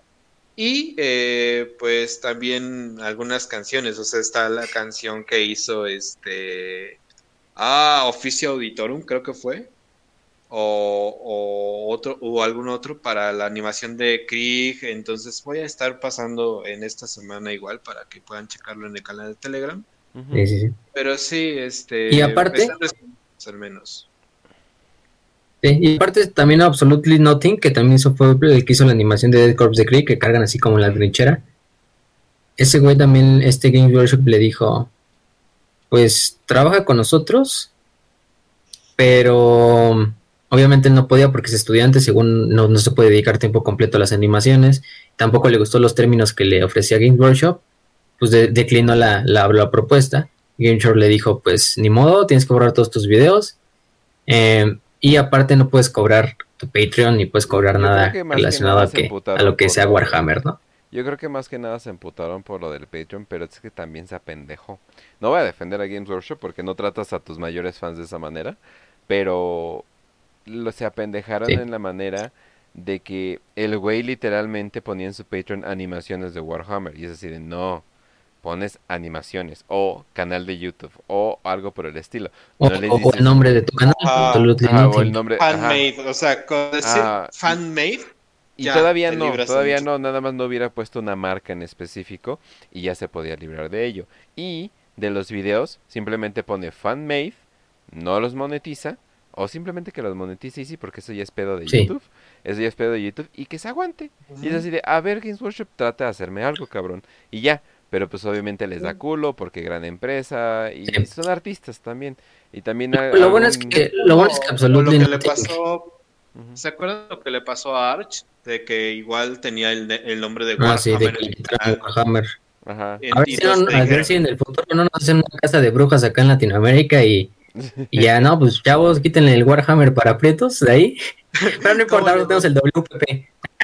WPP. Le ponemos War Games para prietos. War Ah. Games para prietos y ya le hicimos. Sí, Pero no sea, creo que nos, nos vean en mucho también tiempo. Hablamos Eh, español, esa es, esa es la ventaja También de con español, Ark, güey. también con Ark se emputaron porque ah, tiene un tipo de marca como que no les gusta, estilo como Sargon of Akkad o algo por el estilo. Y eso como que no quieren que se asocie con su marca porque es la muerte. O sea, yo al chile entiendo a Games Workshop porque ese, esa marca es la muerte. Eh, para muchas eh, cosas o si te empiezan a asociar con ello. Y si quieres crecer tu mercado, pues no, obviamente te, te van a chingar, ¿no? Y pues Sí. vamos a admitirlo, gente. Afuera de Warhammer y mm, mucha parte de Warhammer, eh, el mundo del hobby es cringe a más no dar. Holy shit, ¿no han visto lo que ha pasado con Magic the Gathering? Holy shit. Entonces es muy cringe. Entonces, obviamente, pero toda esa gente que da cringe sigue teniendo un chingo de varo y, y quieren y quieren comprar tus monitos, entonces simplemente le pones. Pero sí, entiendo entiendo también a Sodas porque es artista y los artistas tienen ese pedo de que, ay, me criticaron, por Dios, ¿no? Pero pues no, Sodas sí lo vi No, como y que, que culero. fíjate que, que no o sea, hay mucha gente que, que no ve de internet y no tiene como que esa piel de cocodrilo que se arma, que te pueden decir chinga tu madre cada lunes y, y te vale madre, como con nuestro queridísimo Oz, chinga tu madre Oz, pero hay gente que no, hay gente que le puedes decir, oye, no me parece que haya sido muy inteligente lo que hiciste. Y se lo puedes decir en buen pedo, pero por escrito de internet, y se lo toman muy mal, güey. Entonces, esa es una parte de, de internet, yo creo que, que, que uno va haciendo como que fuerza, es como hacer un músculo, güey, de que lo vas fortificando cada mes, cada mes. Igual, o sea, con internet es aguantar la carrilla, pero pues no, al principio, si no conoces mucho, si no tienes como que esa, esa movilidad sencilla de internet, pues este sí te va a pegar lo que te dicen muy fuerte, muy fuerte.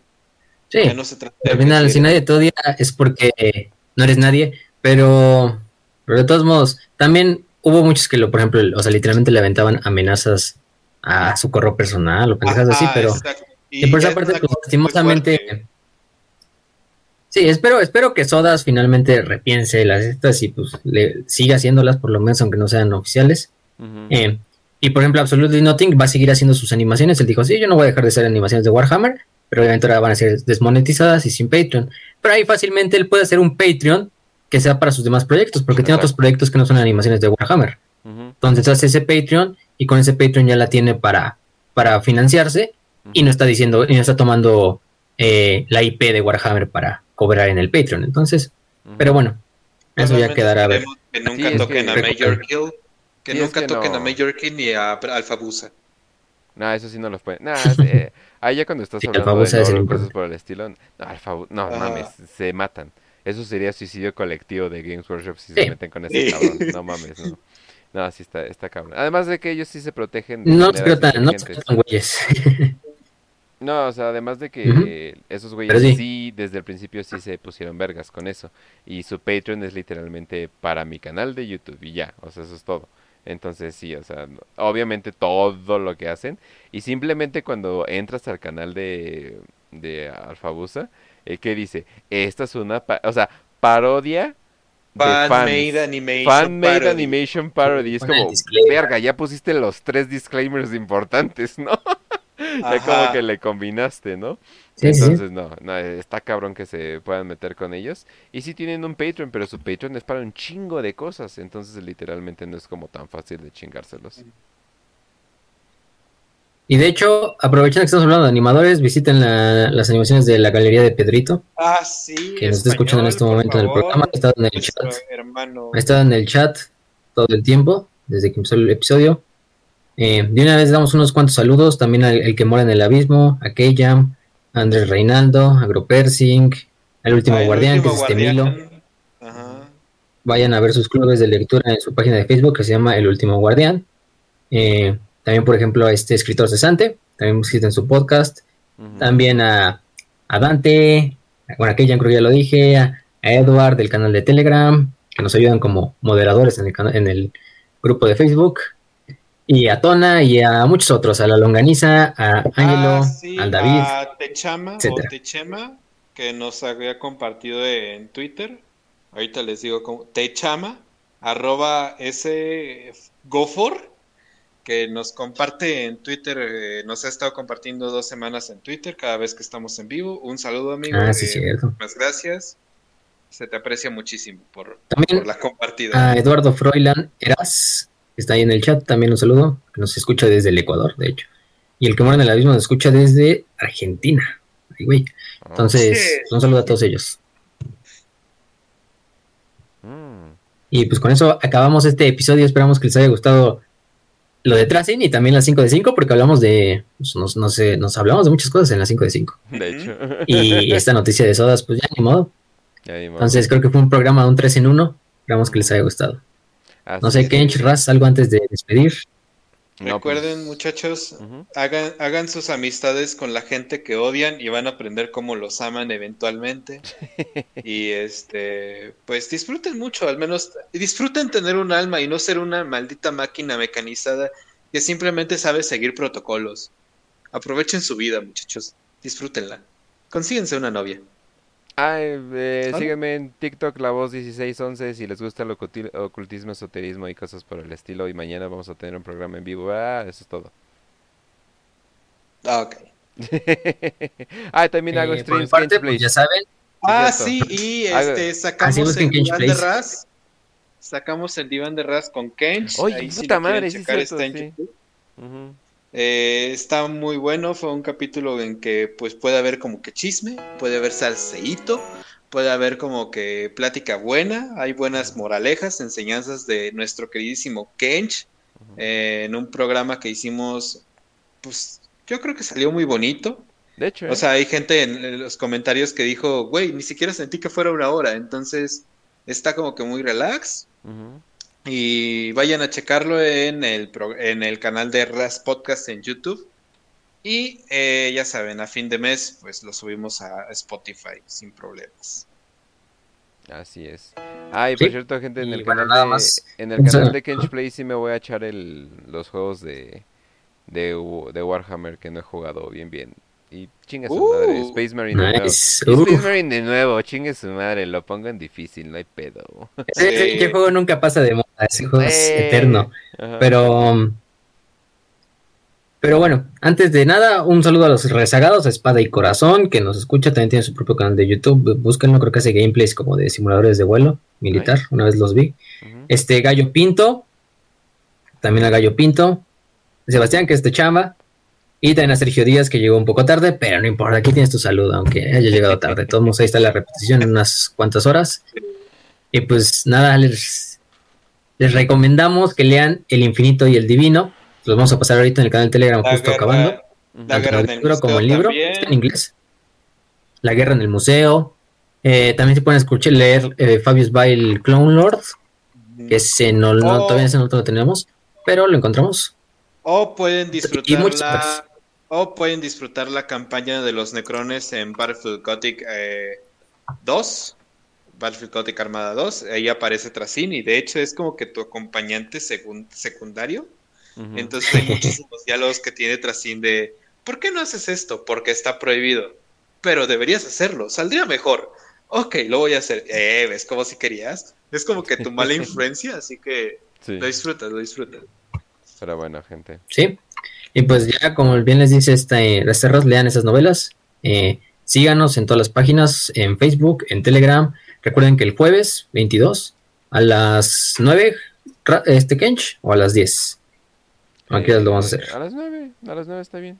A las nueve. A las 9 hora de México, para que le vayan calculando los que son de otros países, porque ves que nos escuchan desde allá de Eh, Sudamérica. A las eh, 9, PT-5, para quien no Sí. le sepa. GTM-5, esa es la, la zona horaria que manejamos. Eh, a esa hora vamos a estar haciendo el club de lectura. Tienen que meterse al canal de Telegram, al, al chat de Telegram. También se los hacemos llegar por ahí. Y les, damos- les mandamos el, el link un día antes, eh, no se preocupen. Y también recuerden que también nos pueden encontrar aquí en YouTube, en Evox, en Spotify, en Apple Podcast, en Anchor. Y pues muchas gracias por todos los que nos han estado escuchando. Gracias a todos los que se han suscrito. Los que no se han suscrito, pues háganlo, denle su like, eh, compártanlo con sus amigos, con su familia, con sus conocidos o con la gente que quieran que conozca este universo de Warhammer 40.000. Y en esta ocasión de este gran personaje como Tracin, este episodio especial que nos gustó, creo que bastante a los tres hacerlo, porque pues hasta nos, nos estuvimos cagando de la risa todo el episodio. Eh, y pues nada, gente. Eh, síganos, sigan compartiendo esto y recuerden, salud y victoria. Y que el gran archivista los acompañe.